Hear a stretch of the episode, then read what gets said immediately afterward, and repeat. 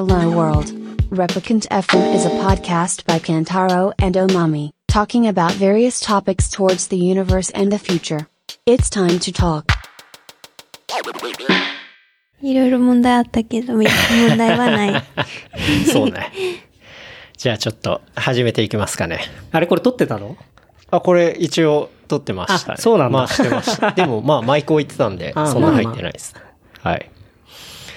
えー、今日はですね、10月の9日金曜日、えー場所はですね、沖縄県八重山諸島にある、えー石垣島からお届けというところですね。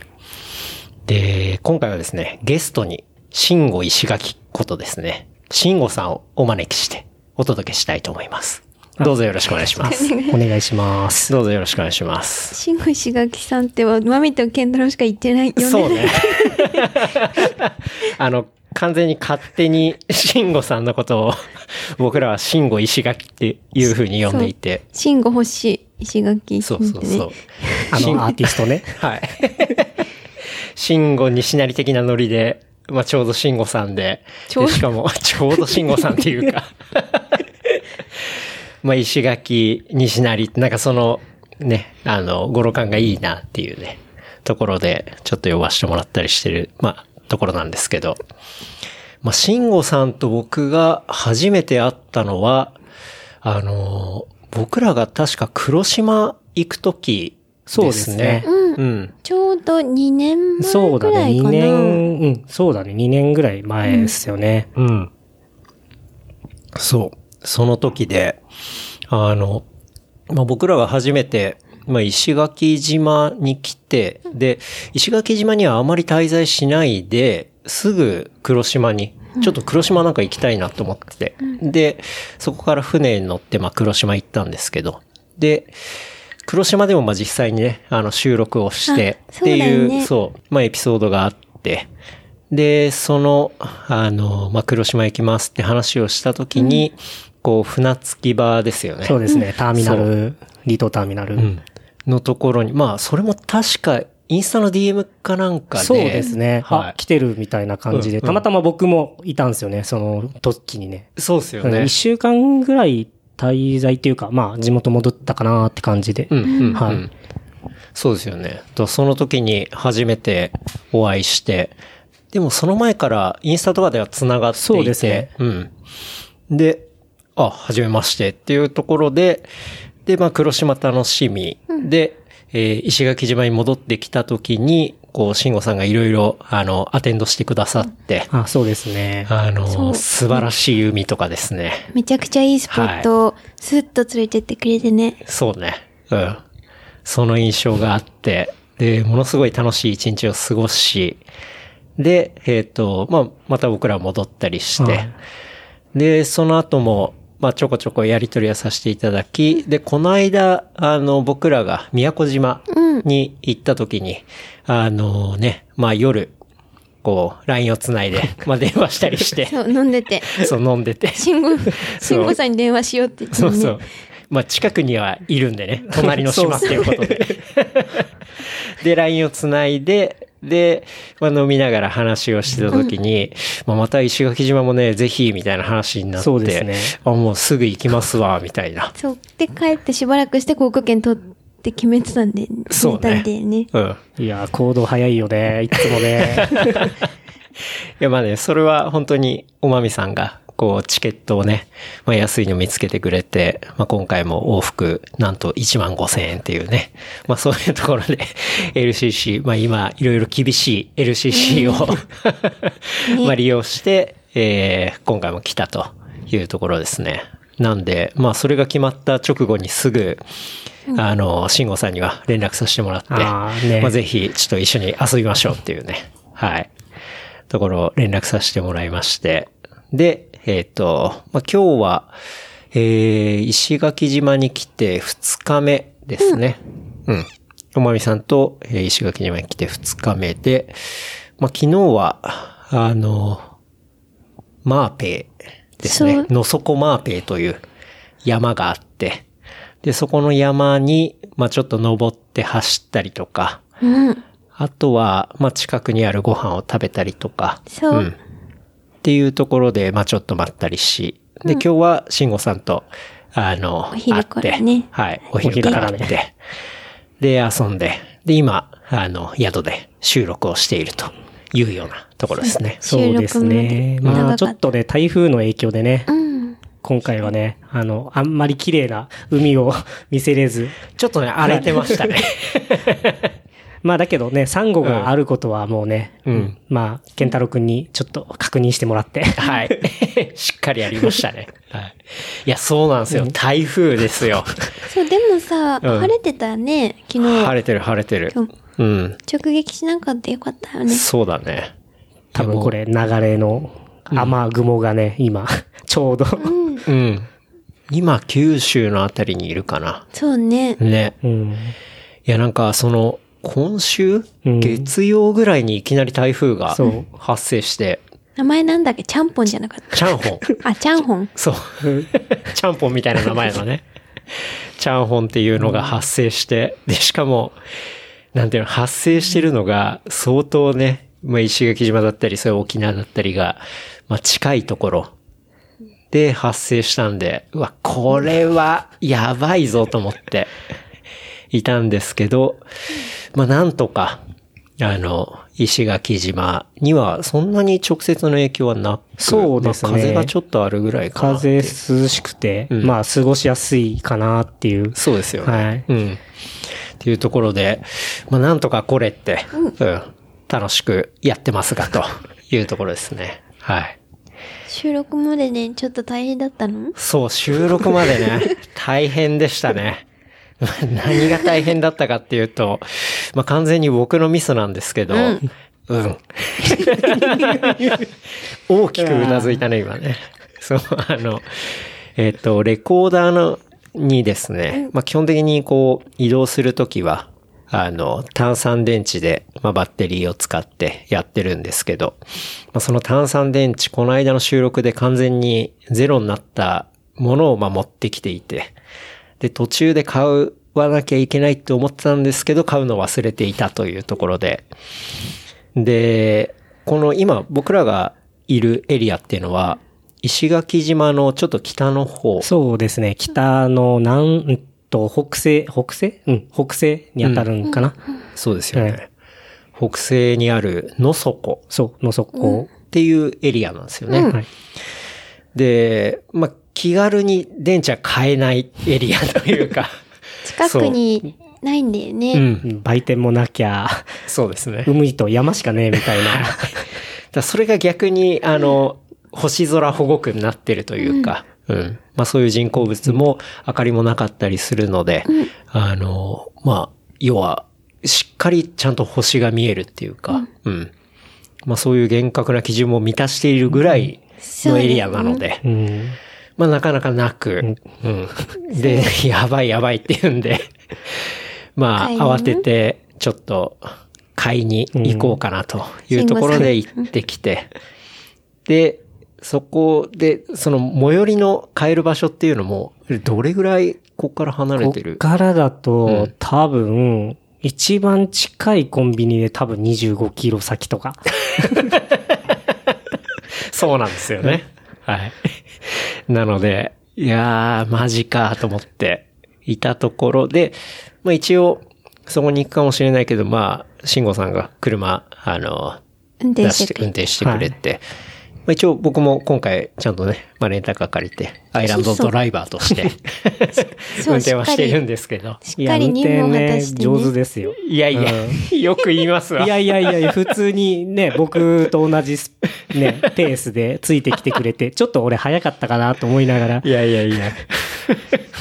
そう、それで行って、うんそしたら途中に慎吾さんが、あ、あそこ、後輩、あ、先輩ですかね。一応う、ん先輩になるんですね、一応は。だけどもなんか、お互い年下だと思って接してるんで、はお互いが。ははお互いが。なんかこう、上でもない、下でもないみたいなうんうんうんうん感じで。そう。うんなんかその方がやられている、えー、ダイビング、あ、ダイビングではなく、あの、シュノーケル専門店。うんうんまあ、あの、宮城くんっていうね。はいあの、宮城さん。うん 宮城くんのところにね、ちょっともしかしたら、うん。あのね、今いるかな？みたいな。そうな？ん売店まで行かなくて、先にそうソロワードだったんそうそうだ。そうなんです慎吾さんが、いや、宮城くんいるかな？みたいな感じで、あの、その、しょお店の前を通ったら、まあ、車が止まってて、で、いて、で、慎吾さんが聞いてくれたら、まさかの、あの、あるよって言って。炭酸電池が？炭酸電池4本、ちゃんとピの新品が出てきて。しかもね、パナソニックっていうね、そうそうそうそう。上等な。うんエボルタくんですよ。すごいね。が出てきて、うわ、マジで助かったと思って。うん。正直ね、最寄りのコンビニとかまで行くとなかなか時間もかかるので、いやーもう、ね、神様に見えましたけどね。ね神だね。はい神って言っちゃったけどね。うん あそで、無事、そう。それで、しかもね、ああげる、あげます、あげます、みたいな感じでくれて。で、宮城さんがちょっとタバコに火をつけ出し、あで、ちょっと雨が降ってきたんですよね、ねスコール的な。そしたら、ちょっと中入って、うん、雨も降ってきてるし、みたいな感じで、あの、部屋の中に呼ばれ、で、そこで、まあ、いわゆるユンタク、そう、ユンタクが始まったんですよはいね。。ユンタクっていうのを、まあ、僕とかちょっとわかりますけど、まあ、うん結構沖縄好きはいはい。で何回も来てるんで。ユンタクっていうのはどういうもまあなんのか油を売るじゃないけど、うん。まああの、うんうんなんか、ね、おばちゃんたちがなんか、道端で喋るはい。的なもののうん、ちょっと長いバージョン。ちょっと長すぎるぐらい長いんですけどね。はい。はいそう。それがね、うんうん。あの、まさに始まりまして、まあ中で、こう、あの、宮城さんもタバコをくゆらせながら、こう、まあ宮城さん自体もそのシュノーケルのね、、ガイド、ガイドさんなんですけど。をやられているんで。で、まあ、慎吾さんも、まあ、この話もちょっと後でお聞きできたらと思うんですけど、あの、ガイドのね、あの、ツアーも、まあ、今、仕事もされてるし、というところそうで、で、これからもやっていくしっていうところで、いろんな情報交換がてら、うん、話が盛り上がり、いやー、ちょっと、あれ、電話にちょっと救われた感じあったね。あそう、途中で宮城さんに、こう、電話がかかってきて、で、その瞬間に、もう、だいぶ話してんのね、そこまで。あの、がっつりさ、ちゃんと椅子も用意されちゃったからさ、そっか。その間寝てたわ。そのシチュエーションは、俺はまあ、電池ゲットできた。で、えーじゃあ収録をしたいっていうタイミングだったんだけど、結構がっつりそういうユンタクモードが始まってはいはい。なかなか抜けられないっていうことだったそうそのね。うそう。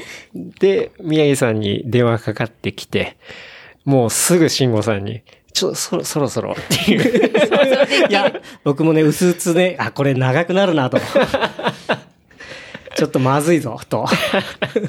いや、でもすごい楽しかったです楽しかったよね。ううん。久々になんかね、宮城くんともゆっくり話したかなって感じで。まあちょっとね、うちは話にもちょっとなりつつの。うんうんはい。とにかかく助かったね。うん。そうそう。その、僕なんかやっぱ、まあ、外の人として遊びに来たりするんで、なかなかそういうユンタクってものは知ってるけど、まあ自分がそこの中に入るってなかなかないんで、ないですよね。なんか後から振り返ったら、あ、あれってユンタクだったんじゃないかみたいな、うんことで。結構僕の中の初ユンタクが 今日でしたね。ユンタク童貞ユンタク童貞卒業しました卒業しね。た？あこれでもあれだね、福島の仲間ですね。いや、それ言ってもらえるめちゃくちゃありがたいですね。うん。もう多分宮城くんも次来たら、あもう飲んでけぐらいな勢いで多分きっと。う。うんん。いや、それめちゃめちゃ嬉しいですね。うん。そう。そういうことがあり、えーようやく炭酸電池4本ゲットし、えー今に至ると。そうですね。はい。慎吾さんにはすいませんとしか言えないいね。やいやいやいや、これはね、まあ、ね、あの、旅、旅はね、ハプニングがつきものなんで、それを楽しむことが、うん。多分旅、旅じゃないかなって。うん。その考えが、なんていうかこう、ね、うんすごく沖縄の方っぽい感じがすごいいいよね。確かになんていね。うか、うん。広い心かもっていうか。海のように広い心でね。いや、それは言い過ぎかな。でも本当そうだよね、慎吾さんって。うん。なんかね。話してるけど。まあ、ねゆっくりね、う。うんんうん、まあ、ね、そういうのもあってね、まあ東京にいた時とかはね、もうなんか、うん、まあそれに付き合ってくれてた人も逆に申し訳ないみたいな今は。あ、そのゆったりモードそうっていうか？そうそうそうそう、仕事してても、まあ仕事はね、しっかりするんだけど、なんかこう、まあやっぱりマイペースだなって言われ続け。そんなことはないんですよ。はい。うん。そうね、慎吾さん東京にね、そう。ずっと行ってんですね。慎吾さんは、えっ、と、もう、石垣島生まれ、育そう、生まれもち育ちもですよね。そうですね。石垣生まれ。石垣育ち。石垣育ち？うん。潜るやつは大体友達。っああ、それいいね。潜るやつ。いいね。ていう感じですよね。うん。石垣島で言うと、白穂。そうですね。今、白穂に今、あのもうおじいちゃんの家にはい。いて、もうおじいちゃんは今、ちょっとね、施設の中にいるので、まあ僕がまあ、い家を見てるというか、そんな感じで。うん。もう、ずっと生まれ育ったエリアあが生まれたところは、うんあの、大浜っていうエリアで、まあ、あの、まあ、今、ちょっと空港は、ちょっとね、北の方に今、移動して、白穂の近くに今あるんですけど、はい。前はちょっと市街地寄りというか、前里っていうエリアにあったんですよ。空港そうだったんですかまだ移動して7年ぐらいしか多分経ってないんですよね。確か。あの、新空港になってから。あ、そうなんだ。そう、来るとき新石垣とかってなってませんでした？なってたよね。あ、確かに確かに。そうそう、はいそうなんですよ。だから、あそそう前の空港は、うん今は、県立の大きい病院が一個あできてたりとか、うんうん。あとは、なんだろう、今、と市役所をはい。今建設中で、その横に、うん。なんか、そのエリアにみんな集中して、もう今、市役所的な、あの、国の機関的なもの、はい。はい。あの、市の機関的なものが全部移動してきてる感じで。なるほど。そう、だからそこの近くの大浜っていうエリアで、まあはい。生まれ育ってって感じで。うんあじゃあ、もともと空港がすごい近いエリアにあって、で、7年前に新しくなって、で、また今住んでるところが空港の近くになってる。なんか空港とともに動いてるみたいな。うん。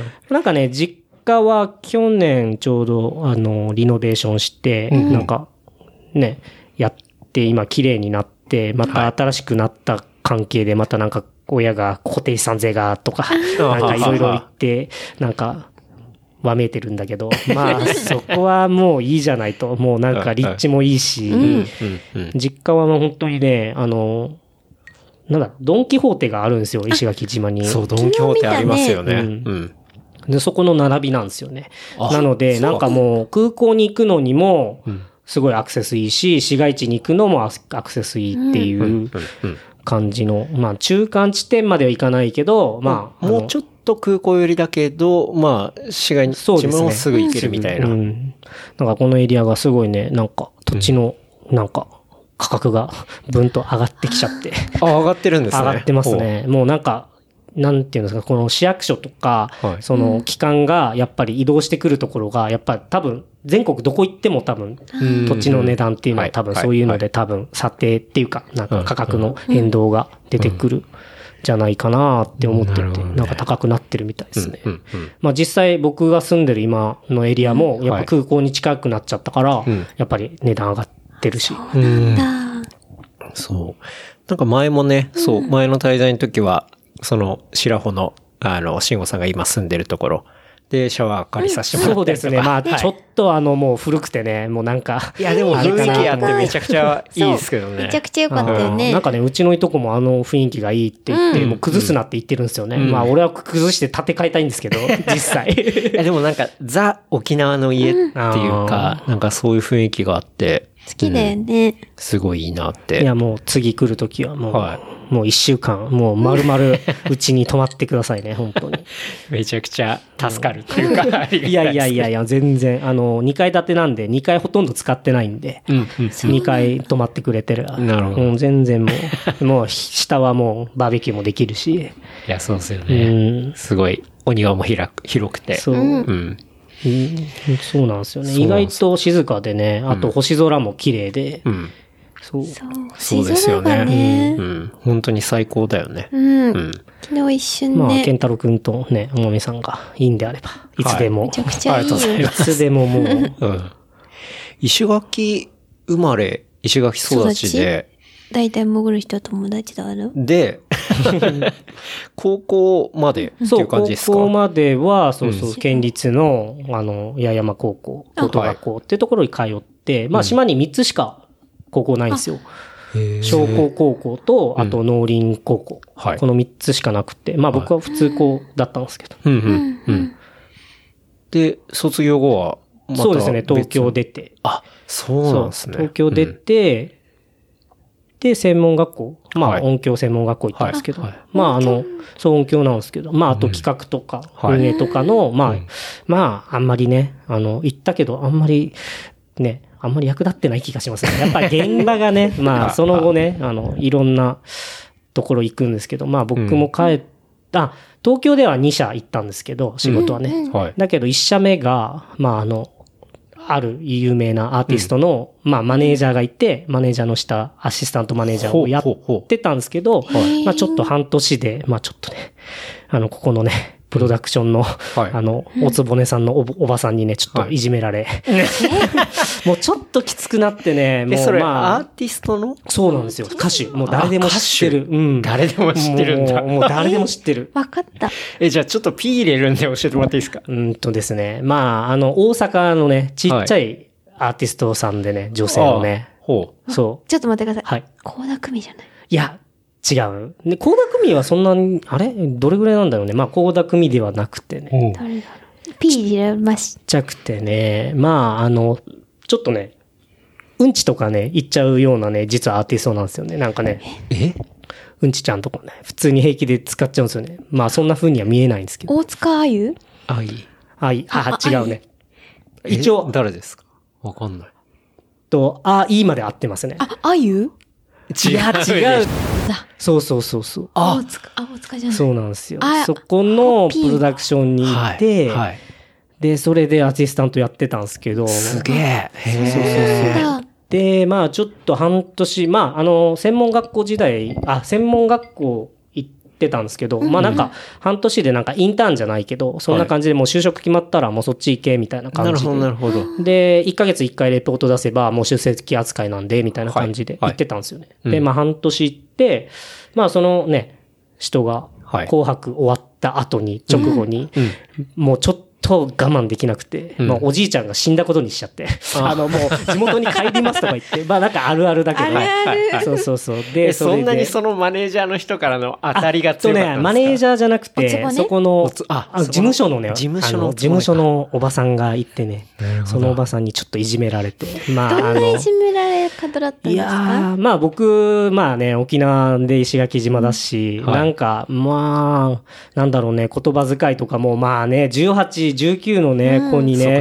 丁寧に使えよって言われるような次元で、なんかね、NHK 見て日本語学べみたいな。うわー これきつきついよね。きつ。ね、そういうのがあって、まあ、ね、まあ、そこの某、ね、プロダクションの事務所に行くまでに、まあ、はい最寄りの駅があるんですけど、はい、はい。そこでもうやっぱり、胃痛とかがすごくてトイレにこもっちゃった系。はい、はい、パはワハラだね。そう、今やったら大変だね。うんうん本当い。にまあ、今やったら速攻訴えられるっていうか。うんまあ当時ね、もう何年前だろうね。もう20年ぐらい前か。そうだね。うんまあね、今のそのアーティストはね、今もバリバリで頑張ってるしね。そうですようんね。すごいアーティスト自体はね、すごいいい人でね、ん僕もよくしてもらったし、うんうんうん辞めるときちょっとショック受けてたみたいで、えー。そう。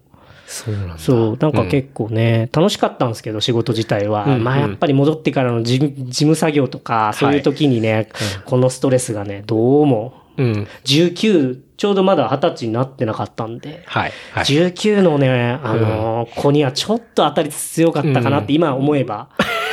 まあ言ったらまだ本当に少年から青年になるぐらいのタイミングうで、んで、しかも初めての社会人経験。で、慎吾さんの場合は 沖縄、もしかも石垣島で育ち、まあ専門学校で東京出てきてはいるけど、うん初めてのね、そういうところで、そう。もうバリバリのそういう おばさんに当たりが異常に強い感じっていうか。かったね。うんうん、今思ってもね、いやーちょっと憎たらしいね。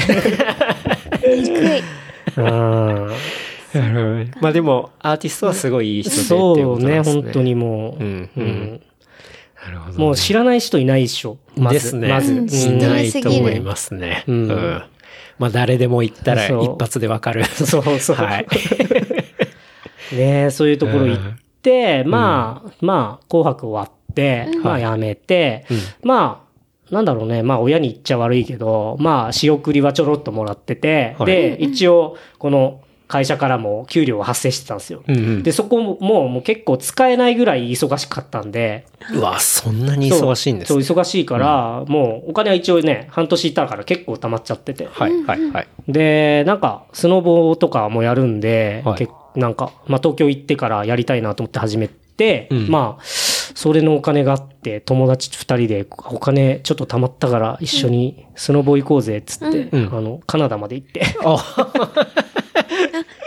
もう、あの、今まで、その、数ヶ月間で受けたストレスをもう、発散するというか忘れるというか。う。ん。で、もう行って、まあ2週間ぐらい行ったのかな行ったのかなと思って、お友達二人で行って、はい。はい。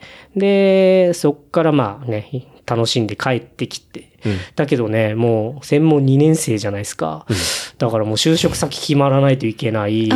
ん。で、二つ下に妹がいるんですけど、妹が出てくる。はい。で、で、ちょうど僕18の時、高校3年の時か、ちょうど就、あー進学するか、就職するか、みたいな感じで、まあ、お親父が亡くなっちゃって、その、はあはあはあ。そうそうそう、高校。で、まあちょっとお母さんにもちょっと迷惑かけられないなと思っうん。て、うん。で、まあ、出してもらって。うん。で、それで、まあ2年経って、で、僕も就職しないと、で、妹も来る。で、妹も負担、お母さんにかけれないっていうことで、就職先探したら、まあ前職やってた、ね、うんうん。あの、健太郎くんと一緒のね、代理店、まあ同じ系のそうですね代理店に。。業界的には、こう、同じ一緒ですよねの。そうですね。はい。そこのね、D 社に。はい。D 社でもう分かっちゃったもよ。ろバレです。そうですね。D 社なんだね。僕は D 社ではないんですけど、あの、まあ、広く業界として言ったら、まあ、広告代広告の関理係で業というか。そうそう、そこに。ね、はいまあ、運よくはい拾ってもらえ。はい。やっぱそれは前にやってた、その、まあ、タレントのマネジメント的なところことはもう一切、切履歴書には書かず、ん行ったんですよね。うーんそうそう。そうなんですね。そう。でもその音響とかの専門学校の知識が変われて、あっ、てこそうそう、技。術職、まあ、うんイベント、はいまあ、はいカメラとか、うんうんあと、そういうのの、まあ、あの、イベント運営から企画、はいあとうん、プロデュースまでやれるような部署だったんですよね。で、そこで行って、でね、面接に行ったらね、僕、個人面談だと思ったんですよ。枠が2枠しかなかったんですよ。はいはいはいはい。その採用枠が。採用枠はい。行ったら集団面接で、僕集団面接のなんか、リハーサルもしてこなきゃ、もう何にもない状態で行って、ああ、なんか他の人プレゼンしてるな、みたいな。はいはい。いやー、これ無理だろうって思って。そうか。向こう面接官がいて、こっち候補者が何人ぐらいいたんですか ?5、うーんと6ね人とか。10うんと、僕のところで8人が6回あったって言ったので、6うわ、め688ちゃくちゃいる。やばいよえ、ね。二人だけ？そう、採用枠が2人みたいな。狭き門あそうそう、はいこれもう絶対落ちたよな、みたいな。うん、確かに。ちょっとうね。ん。で、しかもね、人気職、まあ当時うん、ね、こう、代理店とかっていうのが、ちょうどなんかみんな花形みたいな感じで、ね、みんなやりたいなみたいのではい入ってくるようなちょうど時期だったからかもしれないですけど、うんうん。もう行ったら集団面接みたいな。はいはいこれ終わったなと思って。下調べはしなかったしてない、してない。もう、もうなんかもう、もう、ね、うんいやもう、ここ、ここしかないみたいな勢いぐらいな感じで行ったんですよね。うんうん。で、まあ落ちたなと。面接行って。わこんな候補者いるんだと。思ってたのと違うぞと。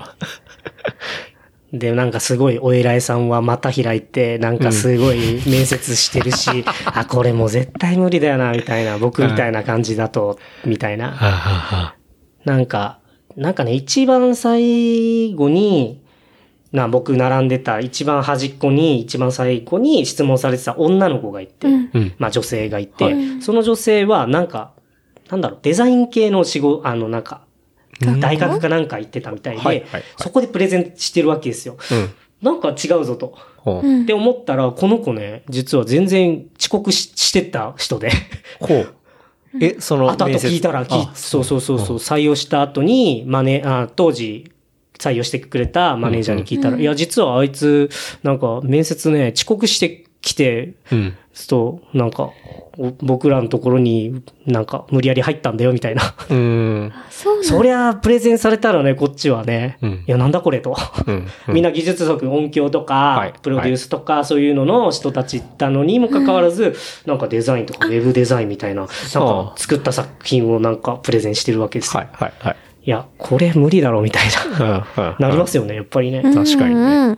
誰もが多分、もうこの8人、あまあ8人いて、その子だ、まあ7人中7人は多分きっと、あ、これ絶対落ちたなと。はいはいはいはいはいはい。いたんじゃないかなと。え、でも、その面接はまあ、なんとか。そうなんですよね。なんかまあ落ちたなと思って、もう開き直って、次のところを探し、もう家帰って探してたんですよ。はいそしたら夕方、まあなんか携帯鳴るな、みたいな。見たことないみたいな。はい。あまあいいか、電話取ってみようと思ったら。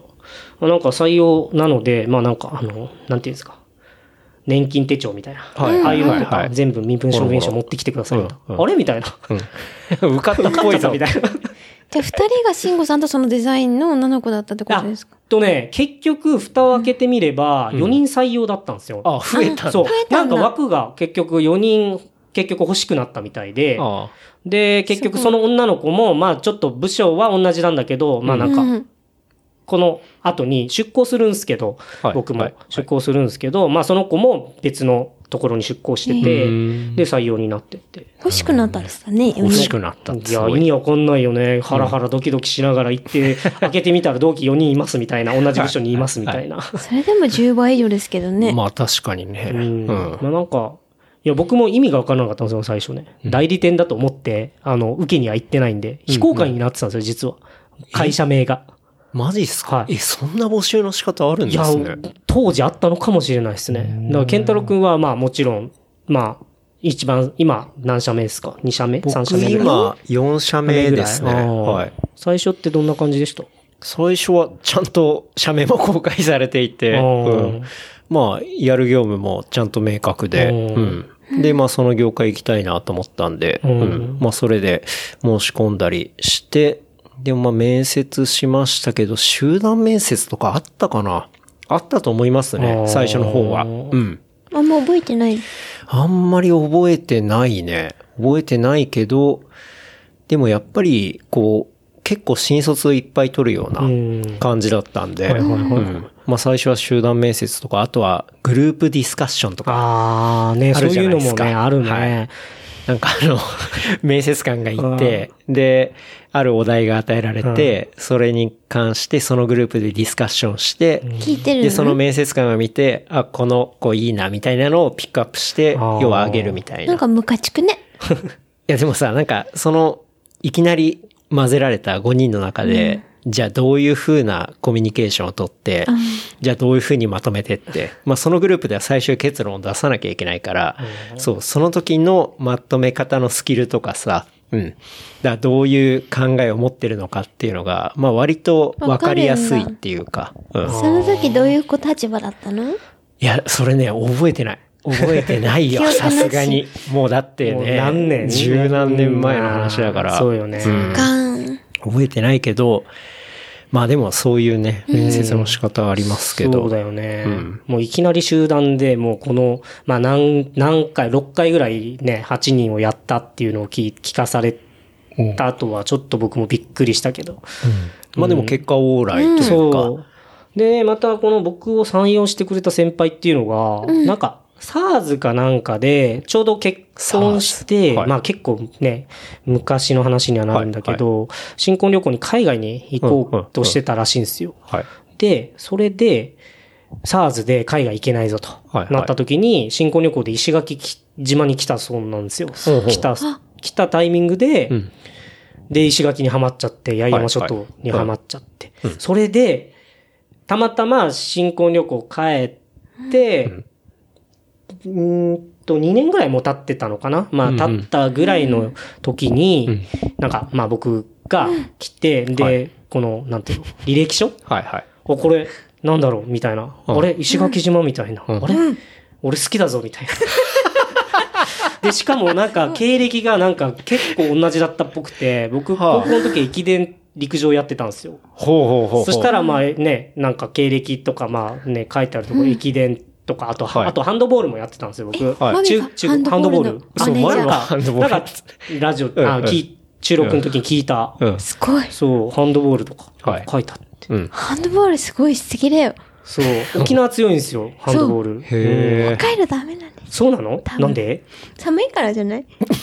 そうかな？室内競技だけどうね。ん。でも屋外でやってたよ、マミたちは。ああ、そう僕も屋外でやってるあんまり与えられないんですよそうそうそう、ハンドボール部ってね、なんか、もうなんかね、なんかバスケットと、バスケとか、あとね、バレーとか？なんだバレーとかに取られちゃうんですようんね、やっぱり、体育館を。あ、そういうことか。そう。メジャーにあんまり行けないんですよ。ああ、なるほどね。すごいそうハンドボールもやってまあそこでも競技のヒエラルキーがね、やっそうぱあるからね。そう、全然ね、あの、マイナースポーツじゃない、はいマイナースポーツで。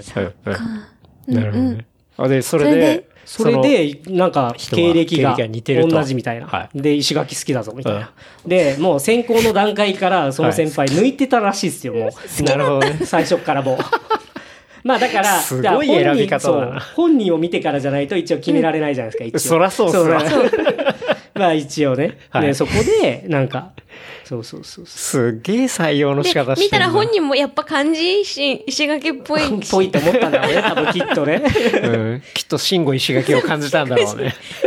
好きだったのいね。やー、本当ありがたいですよね。まあ、この先輩が、まあ、行ってからの多分ね、この仕事だったなっていうのはね、うん今思うと、まあ、すごい感謝して、まあ、一緒の同じチームで、何でも話せる先輩で。はあ。そう。いや、そういう縁があるんだね。うんなるほどね。すごい。そうなんですよね。だから、まあ、健太郎くんもね、2年前に来たタイミングで、はいあれ？いるぞと。あれ？これはなんか、ね、会いたいなって。まあ、ずっと会いたかったんですけどね。まあ、なんかあの、ピストブームがあった。うんああ、もうその時からじゃあ繋がってたんですね。そうだね。もう、健太郎くんなんかは、まあ僕から言わせてみれば、なんか神的な存在だったんですよ。えなんかこの、このピスト界で、まあなんかこう、名を、なね、まあ、あの、伯爵さんとか、あの辺をいやいやいやいや、言いながら、そこと多分、あの、い同列にしたら伯爵に怒られますね。いや、だけど、あの、なんていうのかな、あのね、伯爵さんとかはね、あの、はい。もうやっぱりね、あの、トリック界の、こう、うん。レジェンド。的なもので、もうなんかあれだ俺ったんピストの時は、まあ、ブログ書いてたりして、で、結構それ、まあ、発信することで、まあ、繋がってたりっていうのもあって、まあ、そうりそういういう、ところがすごい。そうそうそうそう。たけじさうん。ん。ね。だからまあ、やってることはひょっとしたら今と変わってないのかもしれないんだけど、その発信をしてるとか。あ、うん、いうことなんだけど、まあそう、その時から、多分、なんだろう、ツイッターとか、そうまあ、そういうソーシャル周りでは繋がってはいて、で、なんとなくそういう人っての分かってて、でも初めてやったのはその2年前ぐらいっていう。そうですね。うんまあ、なとこでしたね。んだろうね。なんかタイミング的なものじゃないとね、人間って多分会えないと思うんですよね。僕も、なんかこう、周波数が合わないとか、はいなんかこのアンテナが一緒じゃないとうん結構引っかからないと思うんですよね。んだからまあ、あ、これはなんか会いたいなと思って、おまみさんも会いたいな、みたいな感じで、ね、なんか、まあ、黒島行くみたいな感じだったんで、ああ、行ってらっしゃいみたいな。まあ、うん後輩もね、あの、ね、あの、黒島でショップやってて、はいまあ、そうだよ。運動屋そう運動屋そうそうそうそうそうだよ。そこにさ、申し込もうと思ってた。あ、申し込んでたんだっけ？申し込もうと思ってた。ててあ、そうなんだ。そうそう、それで慎吾さんだったの？そう。が、慎吾さんが、あ、あれ、後輩だよ、みたいな。そうそうそうそう。小、小中まで一緒かな、うんうんで、お姉ちゃんがいるんだけど、お姉ちゃんが同級生で、そうそうそう。あすごそ。いうね。まあ、そういうつながりっていうのはありつつ、うん。でも、そこで、ね、たまたまその、チームの人が、石垣島好きだし、ね同じ経歴でっていう。そうそうそう。なんか今、経歴のお話のところで、は駅伝をやられてたああ、そうですね。ことなんですね。はい。うん。結構ガチでやってってたんですよね。今ちょっとブヨブヨなんで、あの、もうやもうなんかね、なんかお昼もちょっと僕の、あの、高校、あ、高校1年の時かな？の、はいちょっとサーフィンしてる時のは、いちょっと写真見せたんですけど。そうですねもう別人みたい別人で 別人ですね。まあこれは本当正直ね、シュッとしてたね。うん。そう、まあちょっと絞らないのとなって思いながら、まあ最近ちょっと痩せてきてるんで、ちょっといや、今の方が僕なんかいい感じだなって思いますけどね。そんな別に太ってもないよ。うん。うん。全然、そうあれだと思いますけど。ね。走ることはね、好きなんですよね。だけどもう競争はしたくないですね、もうね。ああ。うん駅伝やられてたのは高校？そう、あの、中高と。中高うんまあ、はい中学は、あの、ハンドボールがメインで、駅伝の時期になると、冬場になると駅伝。へそうそうそう。なんか、掛け持ちじゃないけど、そういうのがはいなんかあるんですよね。なんかうんうん、速いやつが集まってみたいな。なるほど。まあ、決して僕、は速いわけじゃなかったんですけど、走るの好きだったんでうん、行って。駅伝で。ごいね駅伝って、そうですね。何キロ？駅伝は、高校生は多分トータル、確か30キロぐらいかな。ん7区間なので、はいあ、8区間か。あれ？うんやばいな。ちょっと僕も忘れてますね。7か8だったような気がしますね。うん。まあ、僕はどちらかといったら、まあ短い3キロ、5キロの区間だったので、うん。スピード系で。わあ、3キロ、ほぼね、全速力で走っていくわけですよね。キロ4とかでいや ?3 もっと。早いんじゃない？もっと早いね。3とか。そう大迫みたいに。もう、うん。平均、まあ、3分30秒を刻んでいくければちょうどいいんですけど、まあだけど、最初の入りってすごい早くて、実は。だいたいもう、早ければ2分50秒、55秒台だったりとか。うもう本当にもう、なんだろう、800の延長上みたいな。はい、はい、はい。ね。恐ろしいな。そうう。ん。それを石垣の暑い中で練習するんですよね。そうそうそう、夏とかもうマジで地獄ですよ。もう朝、朝から、あの、なんかバンナ岳ってあるんですけど、バンダだけ。はい、そこに登って、上もう走っていけるようになってて、往復だいたい20キロぐらいあるんですけど、それを朝練でやったりとか、まあ夕方、あ朝走れなかったらうん、夕方、この練習行ったりとか。え、バンダだけっていうぐらいなんで、はい当然、坂ダッシュ練みたいな感じってことですか？い。や、もうそれをあ、一応メニューの中で日によってはそのだ、あの、坂を使ってダッシュの練習だったりとか何セットもやったりとか、うんうんそういうのはあったりするんですけど。なるほどね。そういうのをやられた、もう高校時代と。い中や高か。ー。もう中高やって、まあ中学よりも高校になってからの方が本格的にやっ、うんうん。もう駅伝一本だったん。駅伝陸上はい一本だったんで、まあ、駅伝、まあ駅伝、まあ夏場は駅伝というか陸上の練習、まあ3000メートル障害をやりつつの、はい。800もやりつつのって感じで。ああの暑い夏で？いやーもうね、地獄だね。すごいよね。あもうね、800とかね、もうラストの100とかね、本当なんだろう、乳酸溜まりすぎて、うん足と腕動かないですよ、マジで。うん。いや、それもそうですけど、僕は暑さの方がやばいなって思いますけどね。あ本当に。ね、僕もあんまり暑さには実はあんまり強くなくて。本当ですか？そうそう。俺暑いの嫌いなんですよね。寒いのはとことん寒くていいんですけど。あ、確かに、まあ、スノーボードうんね、好きだそうし。カナダにも行ったし。うんうんうんそうそうそう。ほどね。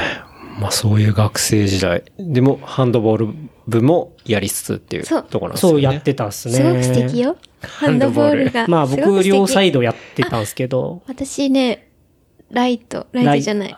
え、っとね両サイドって何？サイドは、サイド、サイドがあるんです。右と左、まあ、あの、逆ひ逆サイドとか。私逆4だったんです。あ、ほう45度とか、このポジションがあるんですよね。センター、はい斜め45そう度。あで、サイド。はいあ。なるほど。あとポストがいポストて、がいねあとゴールキーパはあ、はあはあはー。ちょっとバスケとサッカーを混ぜた感じなんですよね。そうだね。まあだけど、本当格闘技だね。本当に格闘技。格闘技？うん本当すごい、ん体当たり系。体当たりすごい。体当たりする？本当そうなんですよ。そうなんだ。だから何のスポーツよりもすごい。すごいと思う。と思うんですようんん。そうえ、体当たりってどっうていいう うことは、要は、ゴールに、なんていうんですかね、この半径、ゴール前に半径が描かれてて、はい。はい。そこのゴールキーパーがいるエリアには入っちゃいけないんですよ。なるほど、なるほど。そう、そこからシュートを打つんですけど、はい。やっぱり敵側がいるので、うん。ディフェンスされるので、そこにもみくちゃになりながらん、ゴールを決めるという、もう自然な技なんですよ。結構意外に。だからなんか結構ハンドボール、ハンドボールのその競技写真とかって空中に浮いてる写真が多いじゃないですか。あれっていうのはじゃあその半円の外から中に飛び込もうとして、そうそうとしてる瞬間ってことなんですね。あだから、特に速攻って言われてる、だから要は相手陣地がゴール決めたんだけど、まあ、キーパーが。取って、はい。速攻で投げるんですよ。はいはいはい。もう敵陣地に。はいはいはいはいはいなるほど。はい。そしたらもう、ね、もう、それを持った人が、もうすぐシュート打って、そこででもダッシュがめちゃくちゃ。めちゃくちゃ大変。もう、大体 この時にサイドがね、生きるんだよね。そうなんですサイドだ。から、サイドはめちゃくちゃそう、速いんですよ。速いっていうか速く走って行かないといけないんですよね。そうな。るほどね。あ、そうなんだよ。すごいな。ハンドボール熱がすごいんだけど。いや、なんか、いや、ハンドボールね、すごいよね。マミはお兄ちゃんがハンドボール部だったんですよ。そうなんですね。そうで、お兄ちゃんが中学校からハンドボールやってて、はい高校もハンドボールに行くとやってる。で、ちょうどお兄ちゃんと大好きだから同じ高校に入学したんですよね。お兄ちゃん大好き。大好きすぎて。で、そこでマミは最初、ちょっと陸上部なんとか、なんかしなきゃやったんですようねん。で、お兄ちゃんが、これね、ちょっと、あの、言っておきたいんですけど、まあ、マミ、おまみさん結構早いですねとか、あの、走るの。はい。早いですねとか、まあ、最近よく走るし、その、ログとか上げるんで、結構言われるんですけど、まあ、いわゆるマミは陸上経験者なんですよね。でも本当半年とかだけ800の、うんちょっとだけややるか、つって、本当はマネージャーが良かったんですけど、マネージャーちょっと、そう、マネージャーが良かったけど、ちょっとやるかってやってた時に怪我したんですよね、ちょっとだけ。で、その時にお兄ちゃんがもう、あ、お兄ちゃんが2個上なんで、高3で、マミが高1で、お兄ちゃんが、あもうハンドボールマネージャーいないから、マミーって時お兄ちゃんが好きだから、じゃあ、もう怪我もしたし、お兄ちゃんマネージャーやろうかな、つって、お兄ちゃんの男子ハンドの、でそこからもうマネージャーになった、以降。あ、そうなんだ。はい。怪我もしたしって言って。で、もうマネージャーやったから、まあ、あの、ハンドボールの、もう、良し悪しも全部分かってで。も、そう、最後の半年は、はもう女子部、女子部の部員がいないから、やったんですよ、競技を。あ、そうなんだね。マネージャーから選手、プレイングマネージャーっプレインてやつだねグマネージャー、もう選手もやるあ。すごいね。で、なんだか逆4、逆4やって、めちゃくちゃ下手だけど頑張って朝練して、うんっていう感じでした。でも、ほんと難しいんですよ、競技が、マジで。結構ね、ポストって言われる部分のところの人とかって、もうもみくちゃになるんですよ。入るのが大変で、その陣地内に。ほんとそうです。はいはいはいあれ、ポストっていうのはどこら辺の人あですか？まあ、あの、この円円描いてるところ描いてるところに、こう、敵がいると思うじゃないですか。はいこの内側に入るんですよ。線の内側に入らないといけないんですよ。この間に。はあはあだからそこをポジション取りして、ボールをキャッチして、ゴールを決めるっていうのが仕事です。はいはい仕事はいはい。なるほど。まあ、ディフェンスで手を上げられるので、手を上げられたらシュート打ってないんで、そこのポストの人にボールを落としてあげて、その人がもう線ギリギリのところからジャンプをして、シュートを決めるといそうですよ。。じゃあ最後の得点をゲットするところの要っていうか、そうそうそうそうもじゃあ最後の仕上げの役割ってことですね。そのままね、あのー走ってってシュートを決めてもいいんだけど、やっぱりディフェンスが来ちゃうのでそれで抑えられちゃうから、はいはいはい。来たなと思ったらポストがそのいい位置に移動したりとかして、そこでボールをもらってシュートする。だから特にサイドはスピードが重視されていて、もうシュートするときとかも本当ジャンプとかじゃないんですよ。あの本当に、なんていうの？横飛び。あ、本当そうです、そうです。横飛びだから、めちゃくちゃ身体能力がないとできないんですよ、サイドは。そのポストははい。あサイドです。サイドかポストはいいんですけども。うんまあ、だけど、俺運動神経は良くなかったかもしれないけど、まあ、サイド、まあ、ちっちゃかったっていうのもあるんだけど、もう身長、みんなね、160オーバーだったりとかするかはいはいはら、サイドって別に身長あんまり関係ないから、うん走っていけばボールもらえるみたいな。はいはいはいはい。だからそこですごくこう、速さとかがもう、あったんだろうね。うん。と思ってなるほど。ね。いや、だけど俺自殺戦したことありますよ。え、自殺点 はい。あのね、あのーもらったボールが自分の陣地か何かわからなくなっちゃって、うんテンパっちゃって。うん。そしたら、オンゴールじゃないけど、自分のところに入れちゃったっていう。もうめちゃくちゃ怒られたよね。怒られちゃう。い そりゃ怒られるだろういな。やー一点の重みというか。うんや、ほんとそうなんえ、だよ。ハンドボールっって、競技時間というか、その試合は前か前半後半と後半あるかあるんですか？確か、どんなんだ ?45 分、5分ぐらいかな。結構長いんですよ。片方が？か30分か、そんな、うん、結構長いんですよ。結構長いそう、俺も45だった気がする。でも走りっぱなし、守りっぱなしで、多分一番体力使うと思うんですよね。えー、使ってたと思う。俺も絶対うんだって、コートもそんなにでかくないっすよね。うんと、一応、普通の体育館の一面は使っちゃう感じかな。普通の体育館って、まあ、うんまあ、大きさもいろいろあるかもしれないけど、はいはい広い。まあ、あの、フットサルぐらい？どっち。かといって、そう、フットサルと同じぐらいだねちょうど。ううん。あの、バレーのコートが2面。ある感じの。え、フットサルレベルのコートで山ほど動いて45分45分ってマジ地獄じゃないですか。結そうな構のハードっすよ。だからめちゃくちゃハードっすようん、ね。ハード、ハード。で、でましてやね、あの、手は大きい人はいいけど、ボールつかめなかったりとか。うんだから、ガムみたいに塗るんですよね。ガムじゃん、ヤニ？あの、松ヤ松ヤニ？ニ。だけど、まあ、松ヤニももうダメになっちゃったんだけどダメだ、あそうなん体ですか。あ、外の時外は松ヤニ塗ってたんです。けど、松屋にって本当の松屋に。松ヤニ。そそううそうそう。マジっすそうかで、室内はテーピングテーピングして、して、両面テープ巻くそう、いな。両面。両そう。で、このね、またね、調整が必要なんだよね。この両面の調整が。ベタベタしちゃうんですよ、めちゃくちゃ。あそっかなんで鳴らにして。鳴らして、いいぐらいにするんですよ。これもまたね。そうよそうだから、反やばくない？すごいよそれい。や、ほんとほんと。そうだよ。両面テープ確かに粘着力が強すぎ強すぎるでしょボールが離れないからってことだ。そうそうそうそうそう。はあ。すごいわ。やば。感動してる今面白い。いや、同じっすね。ええ。っていうか、松屋にとか、もう体育館アウトですけどね、もうだから、あの、ついちゃうと。まあ、ベトベトになっちゃいす。ますからね。だから外はなんか松屋に塗って塗さ大変なんだえよ。、すでに塗るわけじゃないでしょ？いやいや、あの、すでに塗る。塗ります。え？松屋に。松屋に触ったことあります？ありますけど、だってあれ、ひどくないですか？そうそうそうワックスよりす一ごい。回ついたら。あれ取られない、し綺麗に取れます？一応、なんか、石鹸と、ちょっとぬるま湯でやれば、一応落ちるんですけど、こんなのがね、体育館でべちゃべちゃしちゃうともうアウトなんで、それで中止になって。爪の間とかもすごい入りそう、そう入る入る入る。うん。で、体育館の中では両面テープで。で。そう、テーピング巻いて、上に、うんあの、両面テテープなんだープ。そうそうそう。そうそうそうそう。こうっつってもわかんない。こう、なんだろうな。覆う感じ？そう、指をなんていう全部。のかな？まあ、一回、指の先、指の根元からそう根元から、こう、U ターンさせる U ターンさせて指、先で。で、させて、その後、まあ、ゆっくり。うまく根元で巻くみたいなそうそうそう巻いて全指につけるとダメなんで、そうそうそうそうそう。決められてるっていうか、自分で決めて。決めて、えなんか、全全指につけたら、それはレギュレギュレーション違反いやいや、そんなことはない。だけど、つけすぎるともうつけるともう離れないから、もうたまに見ますよ。あの、シュート打ってるのに真下に落ちてる人とか、バチーンと。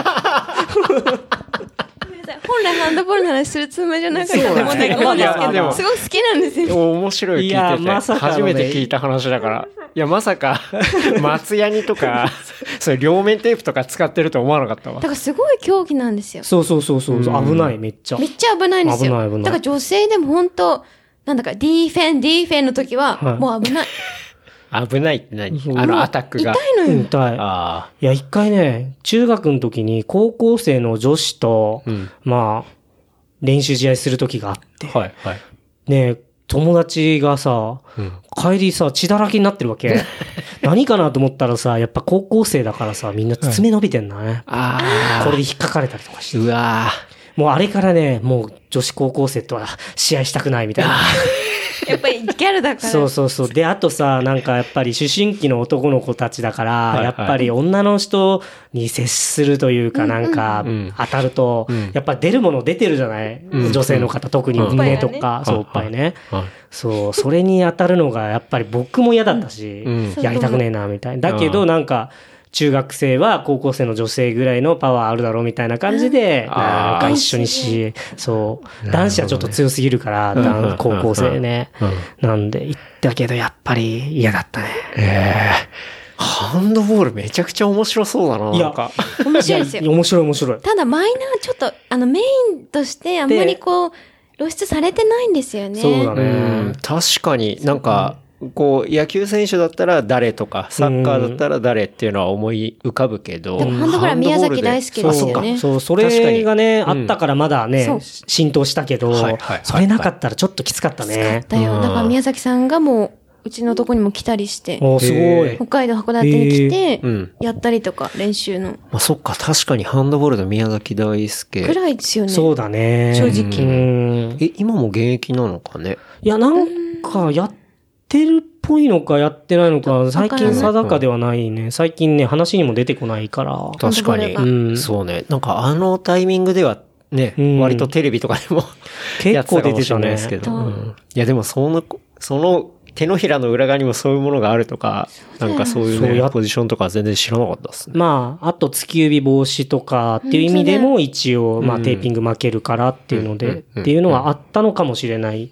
ねまあとにかく手のちっちゃい女性とかは結構不利だよね。やっぱ握れないんでね。握力もそう、ないしさ。握力も。確かにね。うんまあ、ボールのサイズは別に男女で変わるわけじゃないあっ、てこと変わらない、変わらない、変わらない同じ。ただ、中学校と高校は、ボールが4号と5号に分かれちゃうから、なるほど。そうそうそう。そうそうなんですよ。まあ、その成長に応じて、そうまあ、ボールのサイズも。そう。うん。だけど、高校になると、女子は同じなんですよ。中学と同じの、の、確か4号を使ってるんですよ。うんうん女子女子はね。男子になると5号になるんで、大きくなっちゃうんで。もう僕なんか持ってないですよ。手ちっちゃくて。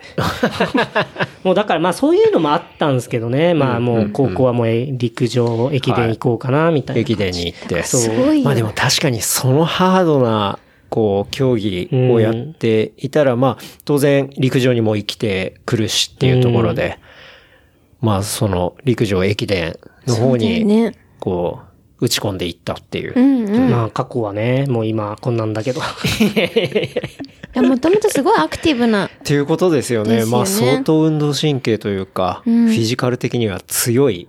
うん、好きなんでしょうね。何でも。まあうんやってみよう精神じゃないけど、まあとにかく横乗り、マスケボーから入りはいのスノボー、まああとまあね、こっち戻ってきたからウェイクボードやったりとか、はいまあサーフィンももちろんやるし。そうですよね。まあ、うん昔のその、写真、ね、少年、慎吾さん。あ少年その時の写真は完全にサーフボードと一緒にね、うん。もうサーファーだし、高校生からね。ね。あとは、かなり幼少期からトライアスロンもやられてたんですよね。そうですね。まあ小学校、まあ多分5年ぐらいだったかな。5年。まあワンパクトライアスロンっていう。いや、本当に。小学校からトライアスロンやってる人とかなかなかいないと思ってるし、しかも今やっぱトライアスロンのイメージって、ある程度ね、年齢がいかれた、うん。まあ。うん。まあ平均するとだと思いますけど、うん。まあ年齢がいった、あの、それなりに、あの、ゆとりがある。経済的にも、ゆとりがある方が割とやるような、まあイメージがありますけど、まあワンパクトライアスロンとして、もう小5から、小5から始まって、そうですね。1位にはなったことはないけど、うん。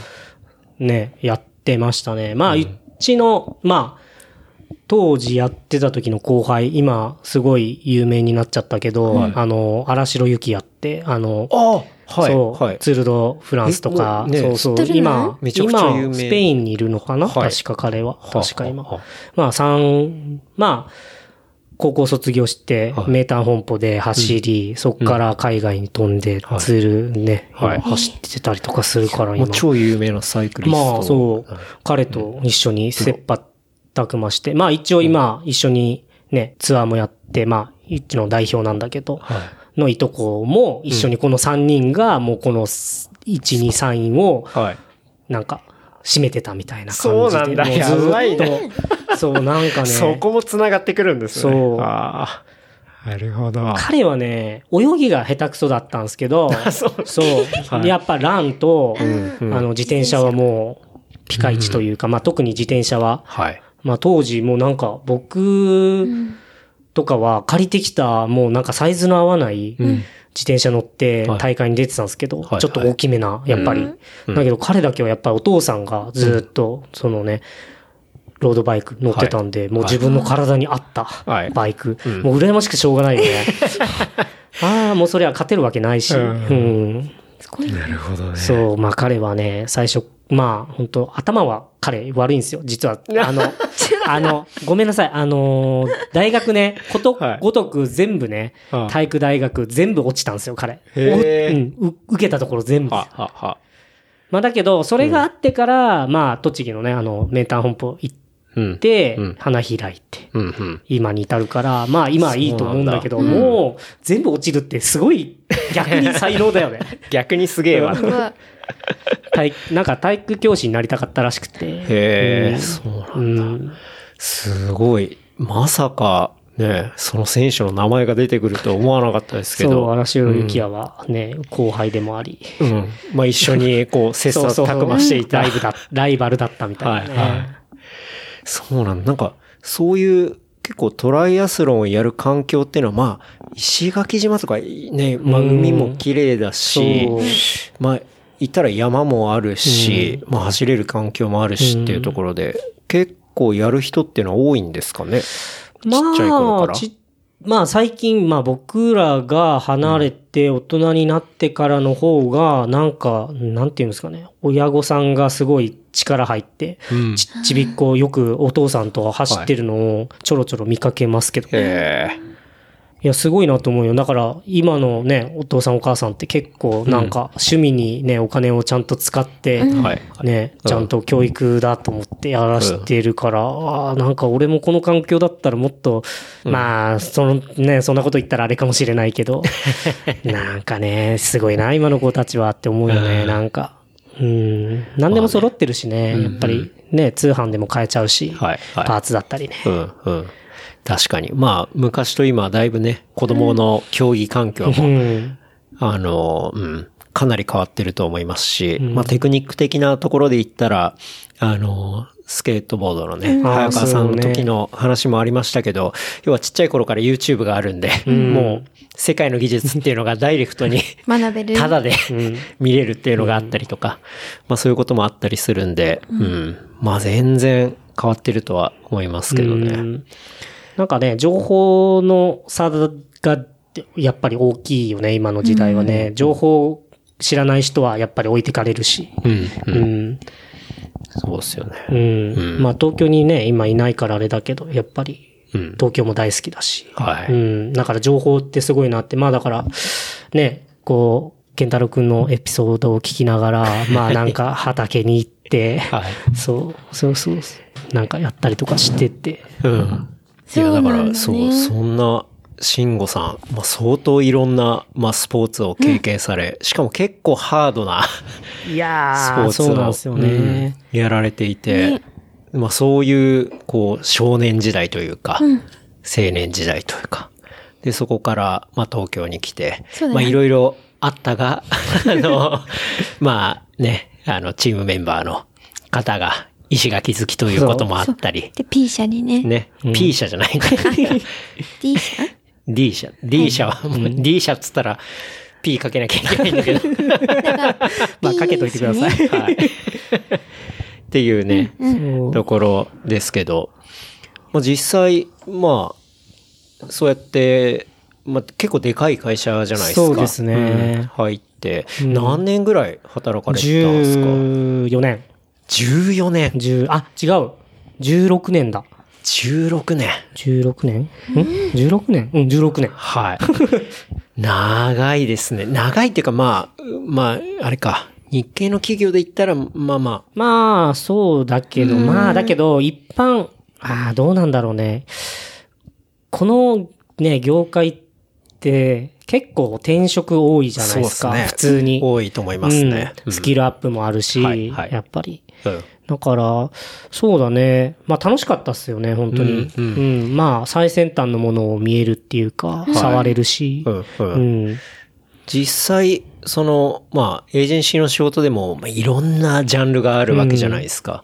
それで言ったら、その音響的なところから入りながら、入りながらどういう仕事に、こう、なっていった感じなんですか？なんかね、イベント家だったんですけど、はいまあ、僕、技術職で採用されて、うんうんで、何をするのかなって思ってたら、まあ、あの、某自動車会社の、はいまあ、あの、施設の中の、うんあの、イベントがあるから、その、常駐で、うんそこに出向して、イベントをしてくれと。ほうほうほう。で、まあ、ホームページ作ったりとか、はい。そこの、であじゃあデジタルの方もやりながら。そうそうそう、あホームページも作りながら、はい。そう、映像も作りながら。はい。で、また出張があったら、某サーキットに行って、レースを取ってきて、はいそれをまた、館内で、まあ、戻ってきたこの施設の中でうん放送する、あ、流すから、はいこの素材を取ってきたりとか。はい。あ、じゃあもうそこにまつわることを本当にまあ出向してるわけだから、そこの会社の人のの動きで。そう、変わるという。まあ、だけど仕事はやりやすいですよね。目の前にいるんで、打ち合わせもしやすいし、うんうん。うんうん。すごい、環境的には良かったですかね。んまあ、本社にほとんど行かず。はい。まあ、研修ぐらいな感じで、年にもう本当に数えられる程度ぐらいしか行かない。うんうんうん。まあでもチームで一緒に仕事をする人っていうのはまあ本社にいたりして、まあそこのメンバーとやり取りもしつつ、そうですね。まあそこのメンバーを動かしたりしつつみたいな、うん、感じっていうことですね。そうなんですよね。じゃあもうその会社出向っていうのがもう16年ぐらいずっとそう、ずっと同じ場所。え長もう本当はね、本社とこ戻りたかったですけど、まあ、ねすごいですね、それ。うんなんか、まあ、結構よくあるのはジョブローテーションといううん、か、はいはいはいはい。なんか一個のところにいすぎると、うん。まあ、その人のスキルっていうのがちょっと偏ったりとか、するっていうので、そういうのがあったりしますけど、そういうのは特になくもう、なく、うん。だけど、クライアント側は、まあ、9月、4月、3月か、3月とかで移動するんですよね、あの会社は。まあそうですよね。そう。あの会社はね、もう人を動かす会社なので、はい、はい。うん。なんとか式って出てるぐらいだから、本がね。はい。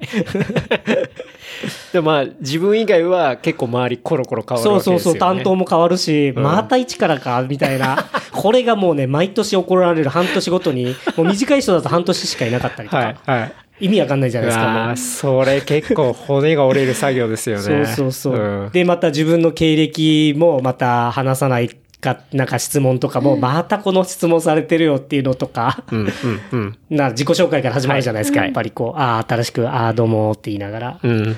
そうですよね。ああ、また行っちゃったよ。まあ、また始まるよ、みたいな感じで。はいはいはいでなんだかんだ、まあ、その場所に出向している外部の人間ではあるんだけど、うんおそらく一番知ってる人間になってるみたいな。そうそうなんですよね、うん結局。っていうことですよね。そう。そこの建物の、まあ、館長だったりとかも変わるし、やっぱり。はい、はい。ううんん。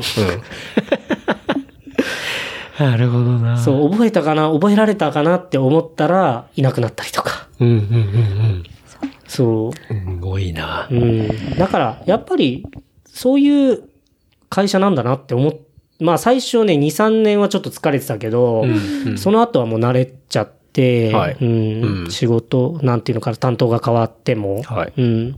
まあ自分の中でなんかテンプレートみたいな感じでもうやりとりも全部作っちゃった、はいもう他の人はやってないことをなんか自分からやってたんで、楽に仕事はしてたかな。う。うんん。なるほどね。結構その仕事をやってる中で、うん。なんて言うんだろうな。石垣によく帰ったりとかもさそう、年れてたんですか？に多くて、4、5回とか、うん。まだ LCC が飛んでなかったけど、はい。あのー、なんて言うんですか、あの、今ないけど、スカイ、あ、石垣は飛んでないけど、スカイマークが安く飛んでたりとか、羽田からうん。うん。直行が。今多分、羽田から、那覇はあるんですよ。はい。確か。はい。スカイマークあるんだけど、まあそういうので帰ってきてたりとか、んで、またね、僕を採用してくれたマネージャーが、あの、石垣好きだから、まあ全然長休10日とか全然いいよとか、ああ、全然、ありがたいよね、本当にね。ラッキーみたいな。そうかそうか。あの、上司、上司。上司ですよね。上司上司が石垣の良さを分かってるっていうのはすごいいいですよね。奇跡だよね。なるほどね。でも LCC が飛ぶ前はすごい高かった。そう高かった航空券って。確か。に。そうそうですよね。うんそういう時代でしたよね。。一番辛かったのが、と、東京に出た年がちょうど、ね、お父さんがちょうど12月の、あ、12月じゃない、8月のお盆の時期、12日に亡くなったんですけど、んその時期ってお盆に入るから、すっごい高いじゃないですか。確かで、これ、俺、早めに買おうと思って、に。うん。速攻ね、インターネットで調べはいて買おうと思って。そしたらね、往復ね、14万とか言われて。いうわーと思って、もうバイト代全部消えたよね。えぐいなで、まだ行って早々だったんで、まだ3ヶ月ぐらいか。うん。4月に行って、3、あ、3月に、あ、じゃあし3月に行って、だけど、4、5、6、7、うん。たった4ヶ月ぐらいで、結構14万貯めるの結構、ね、欲しいものもあるし、やっぱり東京出てきて。はい。きつかったよね。今、本当神様だよね。LCC。様そうっすよね。それが今や、まあ、先ほどもね、あの、冒頭に言いましたけど、1万5千円でね、往復できちゃう、まあ今、世界になってるっていうところは、すごくまあ、いいというか、まあ移動しやすいし、うん。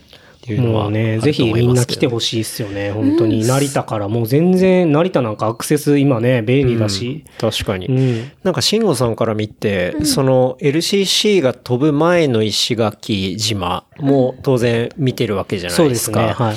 そういう安い、こう、なんていうんですか、移動の手段ができて、いっぱい人が来るように当然なったと思うんですけど、ななりましたね。なんか変わったこととかあります、石垣島的うに。ん変わった。やっぱり移住者が増えたよね、やっぱりね。あうん、間違いなく。まあ、宮古島が、まあ今、まだバブルで、はい。まあブバブル崩壊だって言われてたんだけど、多分まだ建築ラッシュで、はい。まあ、はい。コロナになったからね、ちょっと今、ね、ちょっと下がっちゃったけど、完全に。はい。はいまあ、それでもやっぱり建設してるし、石垣もそうだし、ん。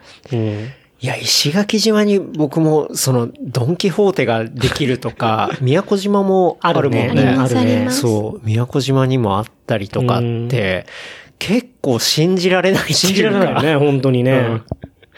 本当に、だからそれっていうのはやっぱりそういう需要もあるし、実際宮古島も行くと、まあ、建設ラッシュっていうのもすごい車で走ってるとわかるし、ううん。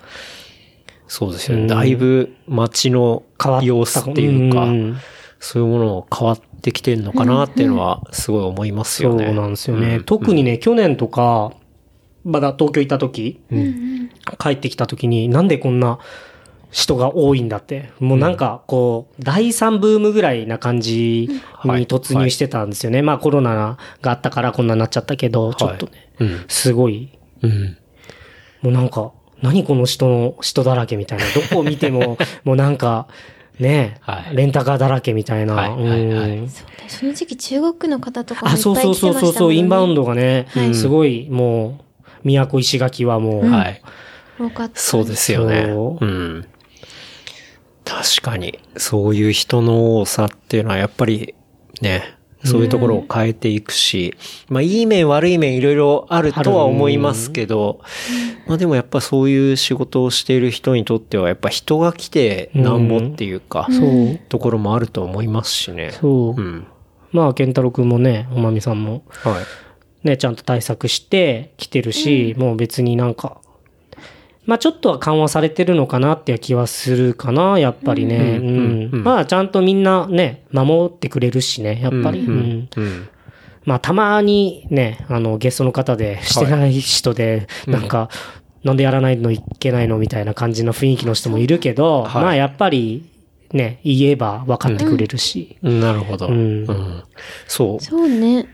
今、慎吾さんがそのゲストの人って言ってるのは、えっと、まあ、慎吾さんがその、まあ、会社そう。員として、うん。まあ、仕事をその16年間やられた後に、こう、今はだから石垣島に戻ってきてるんですそう、よね。戻ってきてますね、今ね。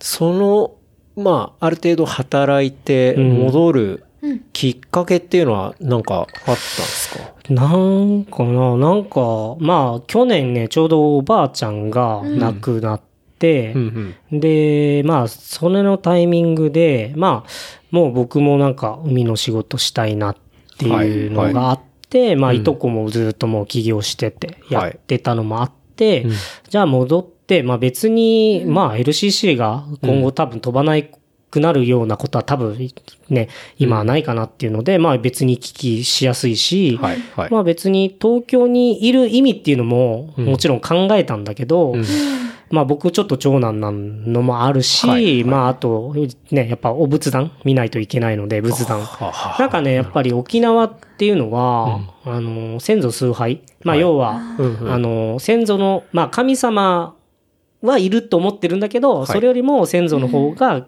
神様みたいな扱いするんですよ。これ先祖崇拝って言うんですけど。はいはいはいはい。そうそうそうそう。うんうんうん。まあそういうのもあって、まあ僕が、まあその仏壇も見ないといけないし、うん。まあ、まあ、まあ、ね、やりたいことをやろうと。うんうん。うん。まあ今後ね、またね、東京戻ってなんかやるかもしれないし、うんまあそれはね、いろいろビジネスはいろいろやっていければと思うんで、うん。うん。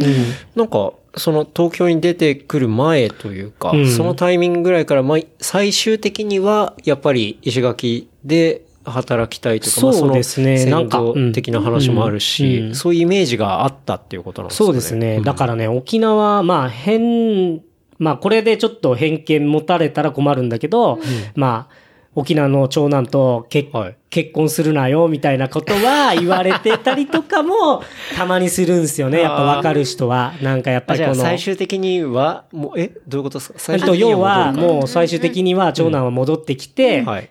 あの、お仏壇を、まはい。あ、お墓を見るよっていう意味なのが強くて、うんやっぱり石垣、特に八重山諸島っていうのは、うん。まあ、都も入れて先島諸島はやっぱりこういう文化が根強いので、やっぱり、まあでも逆に捉えると、うん。その、石垣島とか、うん。そういう島暮らしがしたいっていう方にとっては、もう一番いいスタイルですよね。そうそうそうそう。なんかめちゃくちゃ、その親もだし、先祖のそのばあちゃんもすごい大事にするんですよね、基本、多分。そうそうそう。多分ね、うん。北海道もそうでしょ？そうと思います。ん。そうそうそう。北と南は結構似てるって言われてるんで、う。んすごく、なんだろうな、大好きだし、大事に大事にするっていうのが多分、正直言うと都都内とか、うんうんなんかちょっとないなと思うんですよ、あんまり。そうだね。ちょっと薄い気がするよね。薄いなってすごい思いますな。なくはないけど、ちょっと薄いっていうか感覚的そうに。そうそうそう。うんうん。うんだから結構なんか、おばあちゃんうんうんう体調悪くて帰ったりとかする時も、うんなんか周りになんでこんな系で帰るのみたいな、いやいやいや、みたいな。僕からしてみればねか。はいはいはい。うんい当然でしょう。そうそうそうそう、んって感じなんだけど、うん周りからしてみれば、やっぱりちょっと薄かったりとかはいはいする。はいまあ、それはもう感覚的なものじゃない。やっぱり生まれ育ってきてるものだし、はいはいだからそういうのを言われたりとかもしたことはあるね。やっぱりね。まあ別にそれが悪いっては思わないし、やっぱりその人の考えだから。うんうんうん押し付けは絶対ないし。なんかその、今帰ってきたタイミングっていうのがちょうど半年前ぐらいですか？そうですね。もうさ、そうだね、そうだね。そうですよね。そうだねコロナが結構流行する前ですよね。そうだね。ちょうど前ぐらいで、うんなんか虫虫の知らせかなんか知らん、ないけどね、僕は。ああなんかその、まあちょうど半年前ぐらいだから、えっ、と、慎吾さんが石垣島に戻ってきたのは去年末ぐらいでした。そうですね。まあ、多分なんだかんだで完全にっていうのは多分、はいうんうんうん。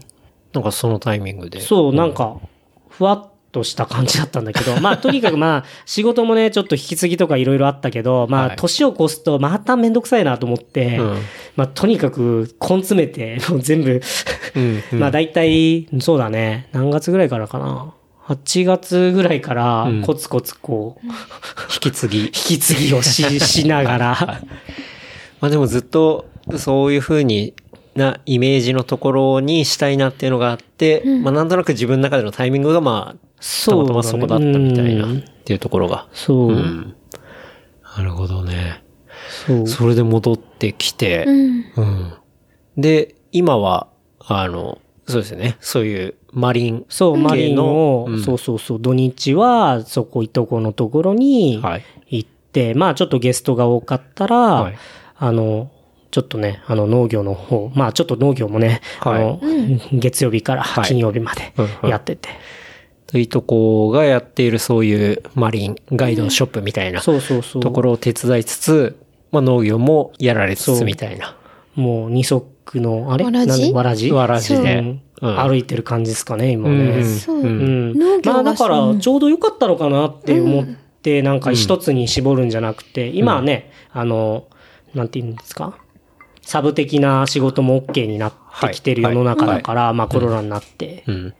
その、マリンガイドうん。っていうところで行くと、うん。まあ、シュノーケル、基本シュノーケルがメインになってくそうですね。るんですかね。うん。うん。もう、えっと、ダイビングはやってないので、はい。うん。うん。ライセンスは持ってるんですけど、まあ、あの別に、まあ、うちの代表が、はい。まあ、いとこなんですけど、いとこがただや、やってないだけで、うん。うん。まあなんか、ダイビングって結構、まあ人の命もすごい大、まあ、シュノーケルもそうなんだけど、さらに大変になるんですよね。やっぱり水中の中潜っていくんで。はいはいまあそういうのまで責任はなんか負えないというか、まあ僕もやる、やろうとは思わないんですけど、自分で潜るのはいいけど、うんうんうんうん。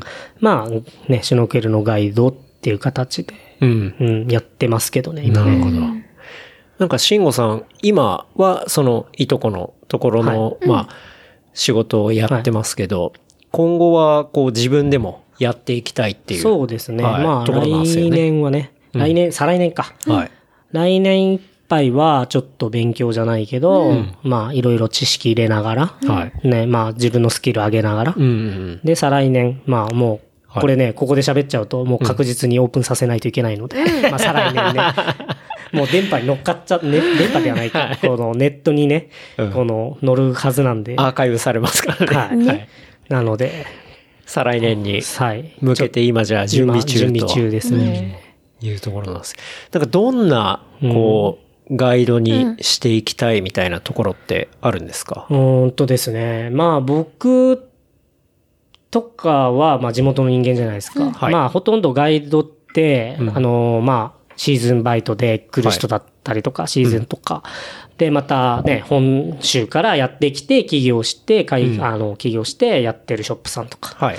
いっぱいあるんですけどで、いろんな系統があるってことですよね。そうですねローカル派と、はい。こう、本、本土派みたいな。そうですね。うんまあだけど、まあ、ちょっと難しくはならないか。だけど、有効化と無効化ってあると思うんですよ、言葉が。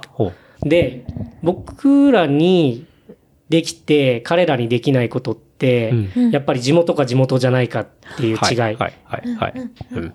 僕らは無効化できないんですよ、地元だから。うんうんだけど、外部から来てる人は、うん有効化できない有効化できないんですよ。うんうんこの違いがあって、僕はだから地元をもっとアピールできる地元の人はい。のガイド、まあゆったり、まあさっきね、あの、ユンタクしたのは宮城くんとか、はい。みたいな感じ。まあ宮城くんもそうだけど、僕も同じぐらい、まあ、お互いのね、なんかこのいいところ、ツアーを見ながら、うん。まあね、あったらね、うん。情報交換とかするんですけど、うん。まあ、本当に有効化、あ無効化できない存在のツアうん。ーをできるガイドとしてうん。やっていきたいですよね。なるほど、なるほど。結構さっき、まあ、宮城さんとはい、こう、慎吾さんとユンタクさせてもらった時に、こうなんていうのかな。やっぱり、本土派という、本、なんか勝手に今言葉作ってますけど、そのロ沖ーカル、そう、ローカル派と、やっぱ、ほ本土っていうのは結構あれですよね。だから東京の資本が入ってる会社とかもありますねあてことですよね。あるあるある全然ある。結構でかくて。うん。うん。で、そういうところの、やっぱガイドの仕方とかっていうのも、まあかなり違いがあるっていう話をその時にしていて、で、結構正直、東京の方から見て、まあガイド申し込むときに、うん。その違いってなかなか分かりにくい部分もあったりするんですよ。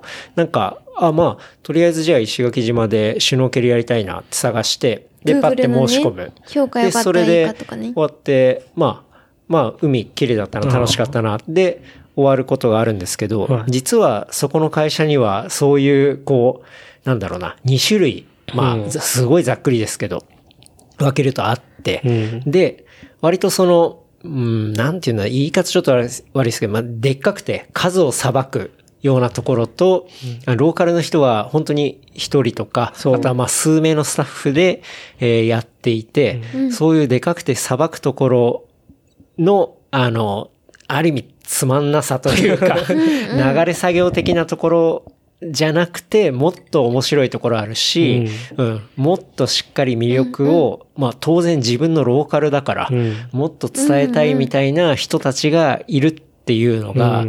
結構そう、さっき話してた中で、なかなかこう、多分みんなに伝わってない部分っていうか、そうですね。うんわからないし、うん。うん。っていうのは結構僕感じたんですよね。ううんん。そうね、結構やっぱり、まあこれね、今、健太郎くんとかとも話したけど、情報の数で全然変わってくるんで、やっぱりね、うち今、いとこのところも、もうバンバンなんか YouTube に顔を出したりとか、このガイドさんだったら安心できるみたいなのを、もうオンラインでもできるようなことを今考えてるんですよ。やっぱり、そこが見えないと、やっぱりどういうツアーかもわからないし、で、やっぱ失敗できない、はい。あの旅行とかってあるじゃないですか。まあ新婚旅行だったはい、りとか、はい、はい。ね、あの、家族旅行で、あの、うん。まあ、なんか、お父さんお母さんの金婚式とか、まあそういうのがあって失敗できない。だけど、今ね、こういう時代だから、今ツアーどうしようかな、悩んでる人いると思うんですよね。まあだからそれでオンラインで見せてあげたりとか。うん。今オンラインツアーって今やってるところあるの知ってます？あの、オンラインツアーはいバス会社がやってるんですよ。ほう。確か。四国だったかな？どっかでやってますよね。へそう、そういうのも、まあ、石垣で、もう一番早く取り入れていこうっていうのを今、いとこと話してて。え、オンラインツアーってどういうこと？どうまあ、あの、やってやるんですか？ズームとか、ああいうのを使って、それ旅じゃあ行中に？うん、あの、行く前に。あ、行く前に。行く前に。まあ、2、3000円か何かはい、はい、はい。払って、で、体験して、うん。じゃあ会いに行こう。まあ、僕だったら僕に会いに行こうと。はい、あと、はいはいうちのいとこだったら、いとこに会いに行きたいと。ほうほうほ顔が見えるわけじゃないですか。うんうんで、対話して、まあ、オンラインツアーやりますよって言って、うんこう、パワポでも何でもいいんではい切り替えて、映像だったら映像に切り替えて、まあ全部は見せないですよ。見せ、見せないっていうのがキーなんですけど、う。はい、はい、はい。これ全部見せちゃうと、まあ確かに、まあそれで自分で行けばいいよみたいな感じになっちゃうし。うんそう、なるほどね。そうなんですよね。オンライン宿泊とかも流行ってたしね、少し前は。なんかやってた？はいうんなるほどね。結構なんかそのガイドとかって、なかなかオンラインにしづらそうな部分あるけど、けど、まあそこもしっかり。そうそうそううん、しっかり。で、何をするかっていうと、僕ら考えたのは、うん。あのー三品茶。うん。あと、サーターアンダギーでも何でも、まあ、鎖が、足が遅いものはいを一緒に送ります。はい。じゃあ、ここで休憩しましょうね。じゃあ、これ開けましょうね。はい。飲みます。行った気分になるじゃないですか。うん。で、それをまた、この人たちは実際体験したくなるわけですよ。はい、はい、はいはい。で、そういうツアーをオンラインで、まあ、なんか、いついつ送るんで、何時何時スタートねっていうのを送ってあげる。っていうのを、オンラインツアーを来年からやろうかなと思って、今準備段階。なかなかないじゃないですか。確かに。そううん。行った気分にはなるけど、だけはいど実際体験したくなるんですよ、人間って。確かに、それは間違いなくなるでしょうね。うん。映像ってすごいじゃないですか。うんうんうんうんだから、映像を見させてそうか、そう、のも一応考えてたりとか、今。ある意味そのオンラインのその体験っていうのが、その実体験のプロモーションになってるみたいな、うんそうっていうことですね。。そううん、うん、うん、うん。で、実際まだ石垣はやってるところが今ないんですよ、ほう実は。ほうほうほう。じゃあ結構、なんていうんですか、先駆者になるというか。そう、やりたいなって。まあ映像もね、まあ前の会社いた時は、あうんの、いくらでもやってたんで。確かに。そう。だから、ね、今、その、慎吾さんが東京でやってきたような、うんめちゃくちゃ長くやってた仕事が、うん。沖縄、石垣に帰ってきて、はい。なんかそれがすごく反映されていくっていうところですよね、うん今フェーズが。なんか新しい、うん。その石垣のガイドっていうか、そううそう。ん。その先駆者というか、うん。そういう形になる未来が見えますね。うん、めちゃくちゃ思う。しかも、で、うん。そうなんだよね。この前も、あ、この前じゃないか、結構前に、ん。と、健太郎くんと、目黒で飲んだ時あったじゃないですか。うんうんうんだからなんか旅キャンっていう話をしたじゃないですか。はいはいあれが今生きてきてんのかなっていうのが今あって、うんうんで、本気でだから独立した時にはい今考えてて、で、自分の機材を使ってはい。やろうっていうのをまた考えてて今。で、今離島では、八重山諸島離島はキャンプダメなんですよ。あ、そうなんですね。石垣島は OK。はあなので、石垣島でできるうん地盤をちょっと作ろうかなっていうのを今考えてて。キャンプダメなんだ。そう。なんかね、いろいろ、まあ、昔というか、10年ぐらい前かな、まあ、いろいろなんか極寒があったりとか、はいまあ、なんかこういうのがあったりとか、うんで、離島でそういうのがあったりとか、うんうんそういうので、まあ、竹富町が、はい。と与那国町がやめようと。うん。前まで OK だったんですよ。はあ。まあいろいろトラブルがあったそうからってことですね。そうそうそうああ。だから本当は離島でね、僕なんかうん。まあいとこが船持ってるから、うん。降ろすだけ、まあ、はい。まあ昼間降ろして、うん。また次の日迎えるみたいな感じのツアーも一応考えてはいることはいるんですけど、うん。まあそれもね、今ダメだし。うん。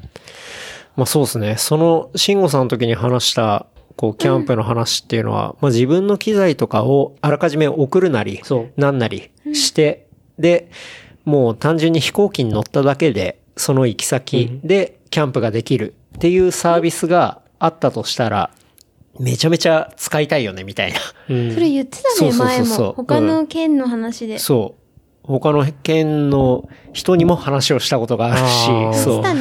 それっていうのは結構ずっと思ってて。実際キャンプとかだとどうしてもね、ガスとかあるし、うん結構、こう、まあ、自分で背負っていくのもなかなか大変だったりとか。まあ、するっていうのがあるので、で、これだけ、まあ、飛行機が安くなっていて、うん。で、あ、ここでキャンプできたらもっと面白そうだろうなっていうところはいっぱいあるんで、うん、なんかそういうところが、こう、なんて言うんだろうな。そう、そういうグッズとか受け入れられて、うん。あ、じゃあ手配しときますね、みたいな。うん。なんなら、帰ってくるときに、その荷物を預けて、うんキャンプ道具を。そう。あその事務局に預けたら、全部クリーニングして家に送ってくれるとか、そういうところまでサービスになっていたら、うん。多分、今まで、こう、なんていうんだろう、宿しか、うん。あの、宿を予約するところで人を集めてたエリアっていうところが、まあ、キャパの限界もあるかもしれないし、そういうところっていうのが、まあ、行ったらキャンプ場なんて、うん。まあ、炊事場と、ん。あの、トイレと、うん。まあ、シャワーがあったらベストですけど、っていう、まあ、芝生がうん。あれば、うん、キャンプできるので、うん。なんか別の層を取り込むこともできるんじゃないのかなって思うし、いろんな角度の楽しみ方がさらに増えるんじゃないかなと思ってて、そう、エアーとそのキャンプを、あの、掛け合わせるっていうのはかなり可能性があると思ってて、っていう話を、慎吾さんと目黒で飲んでる時に話をしたんだよね。ね。そうそうそうそう。っていうところっすよね。そうだね。ん。そう、リアルにね、今、まあ逆にね、コロナになってよかったなっていう一面もあるんですよね。なんかいろいろ考えられるし、うん次のステップを考えないといけなくなるから、うん。ね、一回止まって考えて、またスタートしていければ、またね、またクオリティの高いものがね、できてくるだろうし。うん。うん確かに。まあね、生き残っていくの結構大変だけど、んやっぱり。そのなんか、こう、外の人からガイドのツアーとかを申し込む時の、そのクオリティの違いって、なかなか外から見ると、わ わからない問題ってやっぱあるじゃないですか。うん。なんか僕もさっきの話を聞いて、あ、じゃあ絶対ローカルの人がやってるガイドの人にお願いしたいなっうて、ん。すごい強く思いますし、でもわかんないよね、それはそう外から。そういうのが分かんなかったりするんですけど、多分そこの部分っていうのは、まだ分かんないっていうのがあるから、めちゃくちゃ逆にチャンスがあるっていうか、ところだとはすごい思いますけどね。そこを売りにするっていうか、ううん。ん。だから、これからね、まあ特にちょっとね、コロナ結構爆発した時に、パンパンね、しいっぱいになった時に、来てるお客さんとかやっぱいたんですよ。やっぱり、うん、自粛って言いながらも来てる人いたんですけど、うん。うんやっぱりそういう人たちって、やっぱり安いところにしか行かないんですよね。うん。やっぱり、あの、まあ、言っちゃ悪いけど考え方があんあの、弱いし、はい、はい。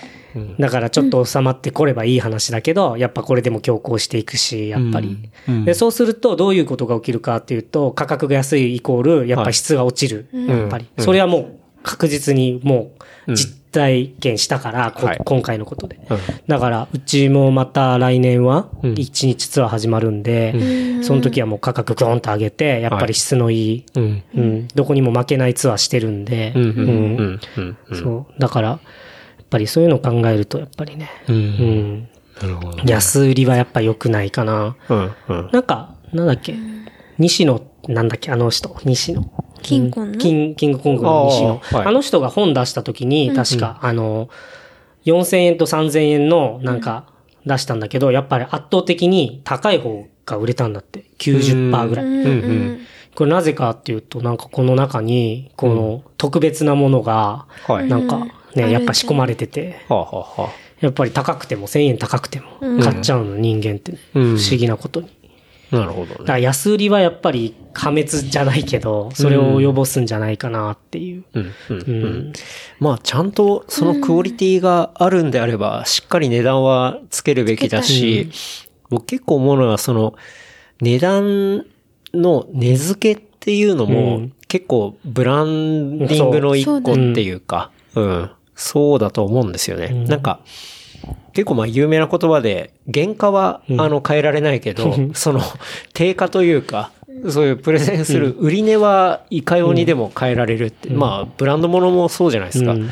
原価とかで言ったら、まあ正直 T シャツ1個であれば、まあよっぽど特殊な素材だとか、うん。そういうものを、そういう過程を経てない限りは、原価って正直そんな変わらないんで。だけど、売り値の部分っていうのも、そのブランドの、うん。うんイメージの一個だと思うんで、うん。そう、その部分っていうのは、まあ、すごい大事にした方がいいと思うし、まあ、一回下げると上げるの難しいですし、うん。っていうところはすごい思ったりしますけどね。でも今、うん。その例えば GoTo、なんか一回自粛が起きて、うん。じゃあ GoTo で初めてちょっと石垣に行こうとかいう人とかがいたとして、じゃあそのなんかすごい海とかもあんまり潜ったこともあんまりない。うんじゃあどうやって選ぶかって基準って結構難しいですよね。難しいね。だからそれだから、うんまあ安いところで、そうだね。評価もそんなに、例えば Google の評価だったり、うん何の評価かわかんないですけど、うんそういうので行こうかなっていう時に基準が難しいですよね。判断するのそうだね。確かにね行ったことがないから、なぜならその人にとっては良し悪しがわからないからね。うん。だからそういう時にローカルの人がいいかとか、ローカルがや、の人がやってるとかもわからないじゃないですか。まあね。一般的には。だからそのローカルガイドっていうのを、ローカルの仲間が慎吾さんにもいるわけじゃないですか。うん。さっきのあの、ミニさんとかも、要はローカルの人で自分でショップをやったりとかしてる。なんか多分そのローカルで事業をやってる人がいっぱいいるんで、その人たちをうん。うまく束ねて繋いで、そのローカルガイドがやってる、あの、本当に真にこう、楽しめるツアーっていうのを、要はブランディングしていくですよね。うんそう、ブランディング力はね、うんこれから重要になってくるね。さらにね。そうですよね。うん。なんかそうなってくると、あれ？このガイドってローカルがやってんの？それとも、なんか、数さばっ系なの？みたいな。なんかそういう認識選ぶときの認識ができてくると、かなり、こう、うんなんて言うんだろうな。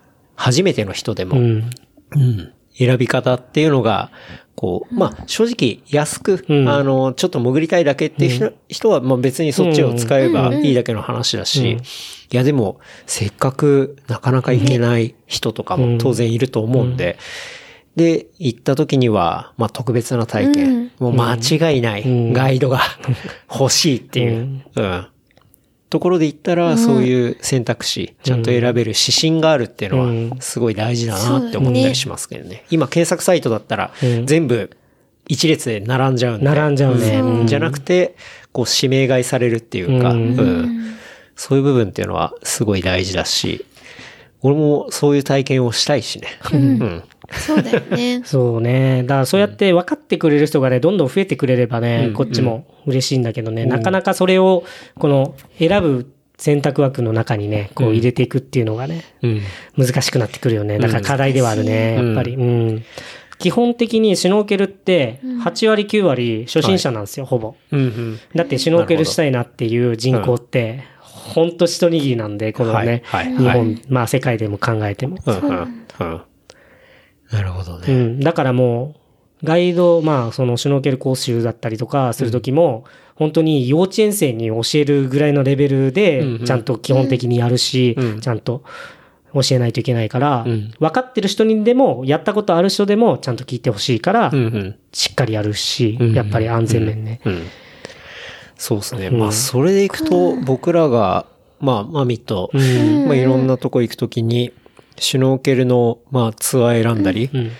するときは、当然、あの、自分たちで、まあ、機材持ってくんですよ。そうだよね。まあ、基本的に、まあ、今日もそう、うん。今日っていうか、まあ、今回もそうですけど、まあ、自分たちでシュノーケルだったり、マスクだったり、あ、ゴーグルか。ゴーグルだったり、フィンだったり、っていうのをまあ自分のもので持ってくるし、その上で、えっ、と、ツアーというか、うん。まあガイドの人にお願いすることっていうのは、やっぱ自分ではアクセスできないところかつ、行ったことないとことかね。行けないし、かつ、その潜った先に見える景色が、うん。クオリティがものすごい高いものっていうのをやっぱどうしても求めたりは求めるよねやっすぱりね。るんで、うん。うん。なんかそこが間違いなく答えられますみたいなね。うん。そういう打ち出しがされてると、なんか僕ら的にはすごい。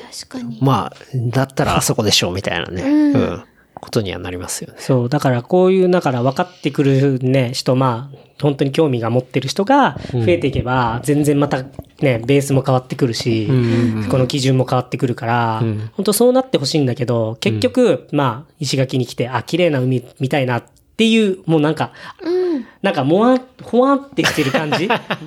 ね、ろね、うん。そう。の人がやっぱり、8割ぐらいだから、ほどね。うん、うん、うん。確かにそうよ。綺麗な海見たいよね、みんなって思っちゃうし、こ俺だってそうだし。石垣島大体綺麗だから、その中でさらにクオリティを、そうそうそうそう、今回ね、今日、今日だってちょっとね、台風の影響でね、まあ、あんまり綺麗なの見せられなかったから、うんいやいやいやすごい残念だなって思いながら。まあ今日はね、ちょっと、海荒れてましたからねう。ん全然、んあれですけど。うんうんそうっすよね。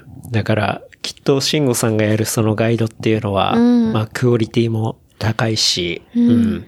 なんか面白いもんになるんじゃないかなっていう風なことをすごい思いますけどね。うん。まあ、独立がね、ちょっと目標なので、まあ、何もスタートラインまだ立ってないんで、まだ勉強中というか、うん。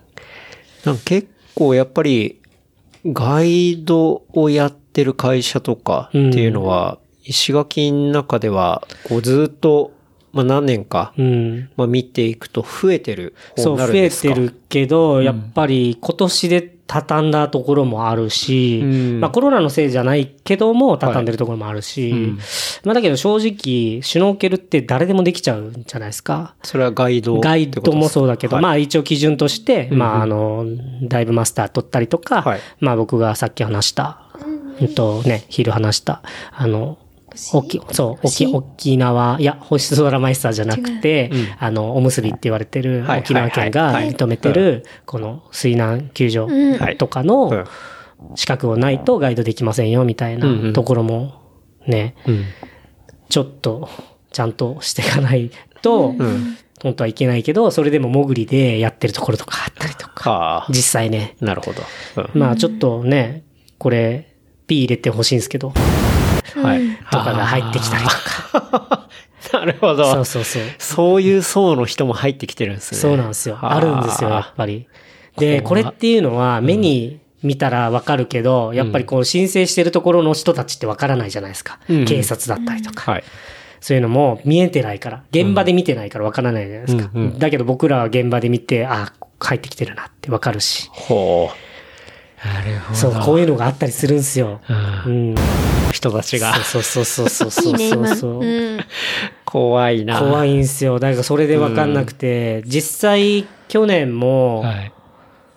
えっと、なんだろうね、夕方、サンセットバーベキューかなんかして、もう引くん、どんどん干潮に向かってってるんですよ。はいはいで、わからなくて、サン、サンゴの上に乗り上げて座礁したりとか。もうアウトでしょ。ひどいな。でしょ。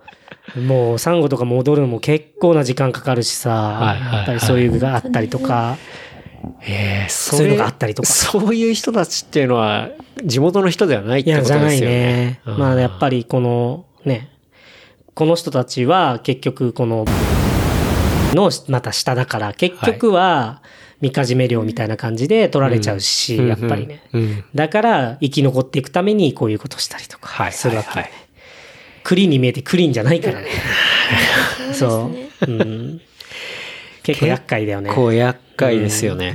なんか、まあ、そういう人たちも入ってくる。うんで、結構資本系も入ってくる。そで、慎吾さんたちみたいに、ローカル、地地元元での人も入ってくる。そうでも、こう、ガイドする海っていうのはうん一個なわけじゃないですか。あまあそう、いろんなポイントが、まうんあ、ありますけど、うん被るところも当然あるし、そういうところの、こう、住み分けというか、差をつけるというか。そう、なんか、そういう時に勝ち合ったりだとか、うんなんかさっきの話じゃないでう。すけど、ん。ああいう時ってどういうふうに、こう、やっていくんですか？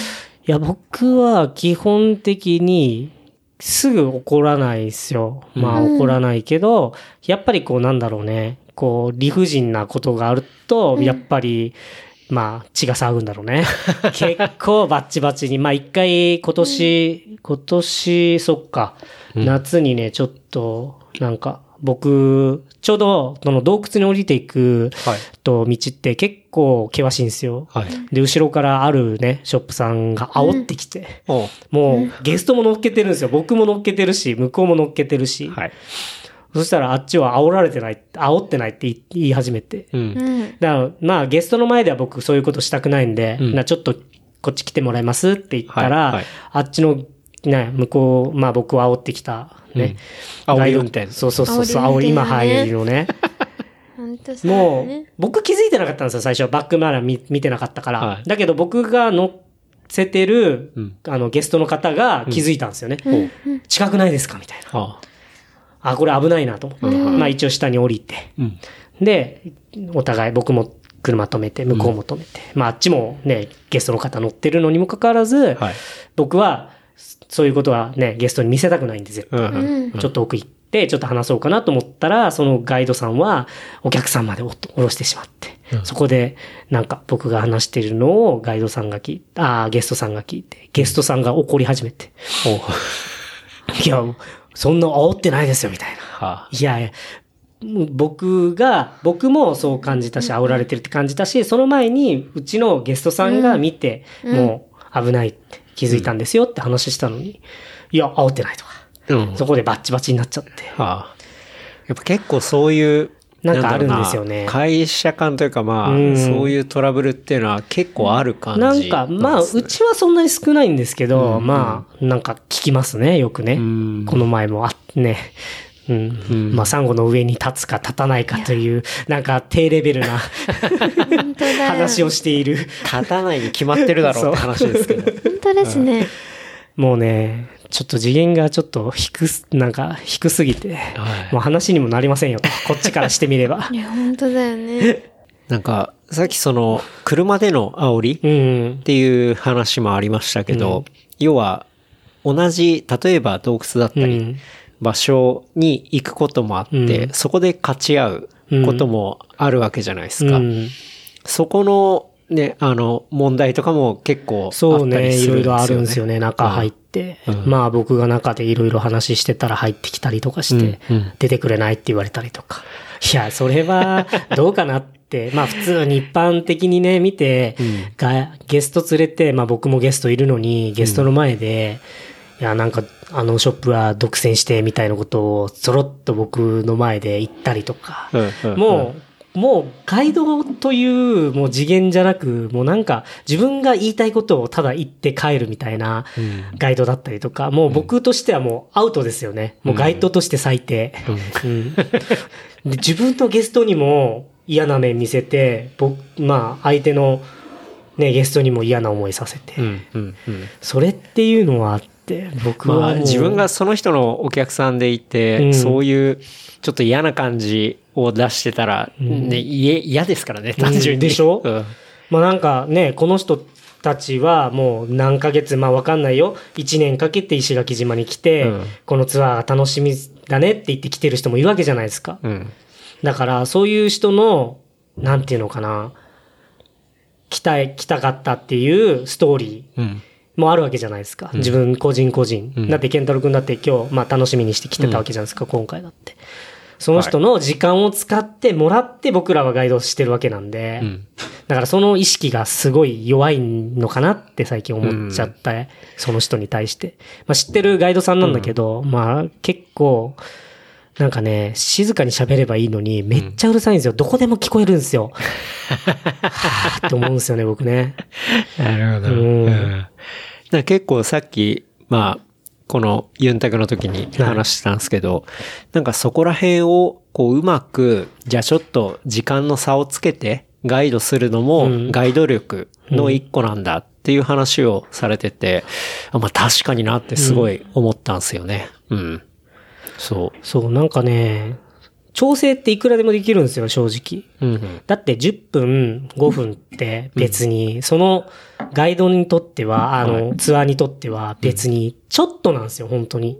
うん。そうですよそね。う。だからさっき言った、このガイドさんが僕にね、どいてよって言ったのの、この一瞬で、このツアーって崩れるんですよね。うんうん。この取り返すかないくなるじゃないですか、やっぱり。まあ雰囲気ちょっと、その一瞬を境にピリッとしますもんね。うん。でしょ？だから、そういうのを見て、僕は、はーっと思って、うん。悲しいなと思って、もうガイドしてしてほしくないって思っちゃったんですよね。うん実際。みんなの海だけどね、やっぱり。ものだけど、まあだけども、やっぱり、ちょっと、クオリティの低い、うん。ちょっとなーと思って。うちのゲストにもね、僕のゲストに対して、もう聞こえてるわけなんで、まあゲストの方言ってたんだね、あんなショップあるんですねって言われて僕、そうなんですよね、それはしょうがないですねって言って。確かにね。うん。それは思うね。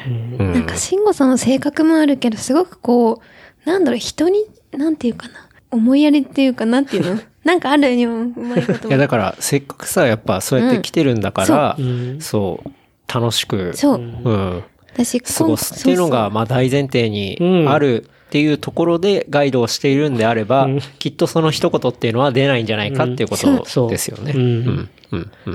無駄じゃない。だって。せっかくいいツアーしてきて、うん。最後に洞窟入ってきて、これだったらもうなんか、ね、あ、行かなきゃよかったってなるのも一瞬じゃないですか、うん。この言葉で。うん。うん。そうっすよね。そう、だからそこまで考えきれないんだったら、俺はガイドしてほしくないなって思うよね、やっぱりね。うん。それでね、なんか石垣島嫌いになったって言われたらさ、俺もうどうならないしね。その相手のが、あの、があの、連れてきた、うんと、向こう側の、あの、相手側のショップさんのゲストに本当かわいそうだなって思うもんね。うん本当に。うん。そうっすよね。うんうん。ごめんね、こんな人にガイドさせ、なんか、こんなのにね、貴重な時間を割いてもらってって思っちゃうのね、やっぱりね。うん。いや、でもね、本当に、まあ、そういうところっていうのはひょっとしたら長続きはしないかもしれないので。そうですねうんなんで、いいショップが僕はきっと残るとは思ってますし、うん。なんか、慎吾さんがこれからやろうとしてるね、うん。ガイドの、うん。こう、ツアーだったり、するものもスペシャルだと思うし、うんまあ、僕も、僕らも、こうやって、こう、石垣に来て、で、慎吾さんにいろいろ教えてもらったりとか、連れてってもらうとこっていうのはね、もう間違いがないので、うん。本当にね、楽しみですけどね。まあ、ツアーはね、もう、切りないからね、とにかくね。もう、人それぞれ違うし、はい。うん、このテンションも、ま、毎日違うし、僕は一緒でもね、ゲストの方っていうのは、ワクワクしてる人もいるし、はい。なんか、しょうがないな、お父さん一緒についてきたなっていう人も中にはいるあし、ーそっかそっか。そうそうそうそうそうそう。楽しいお話は次週後編に続きます。お楽しみに。話したトピックスは、ショーノート、レプリカント .fm で見ることができます。番組の感想は、ハッシュタグ、レプリカント FM までお寄せください。See you next week. バイバイ。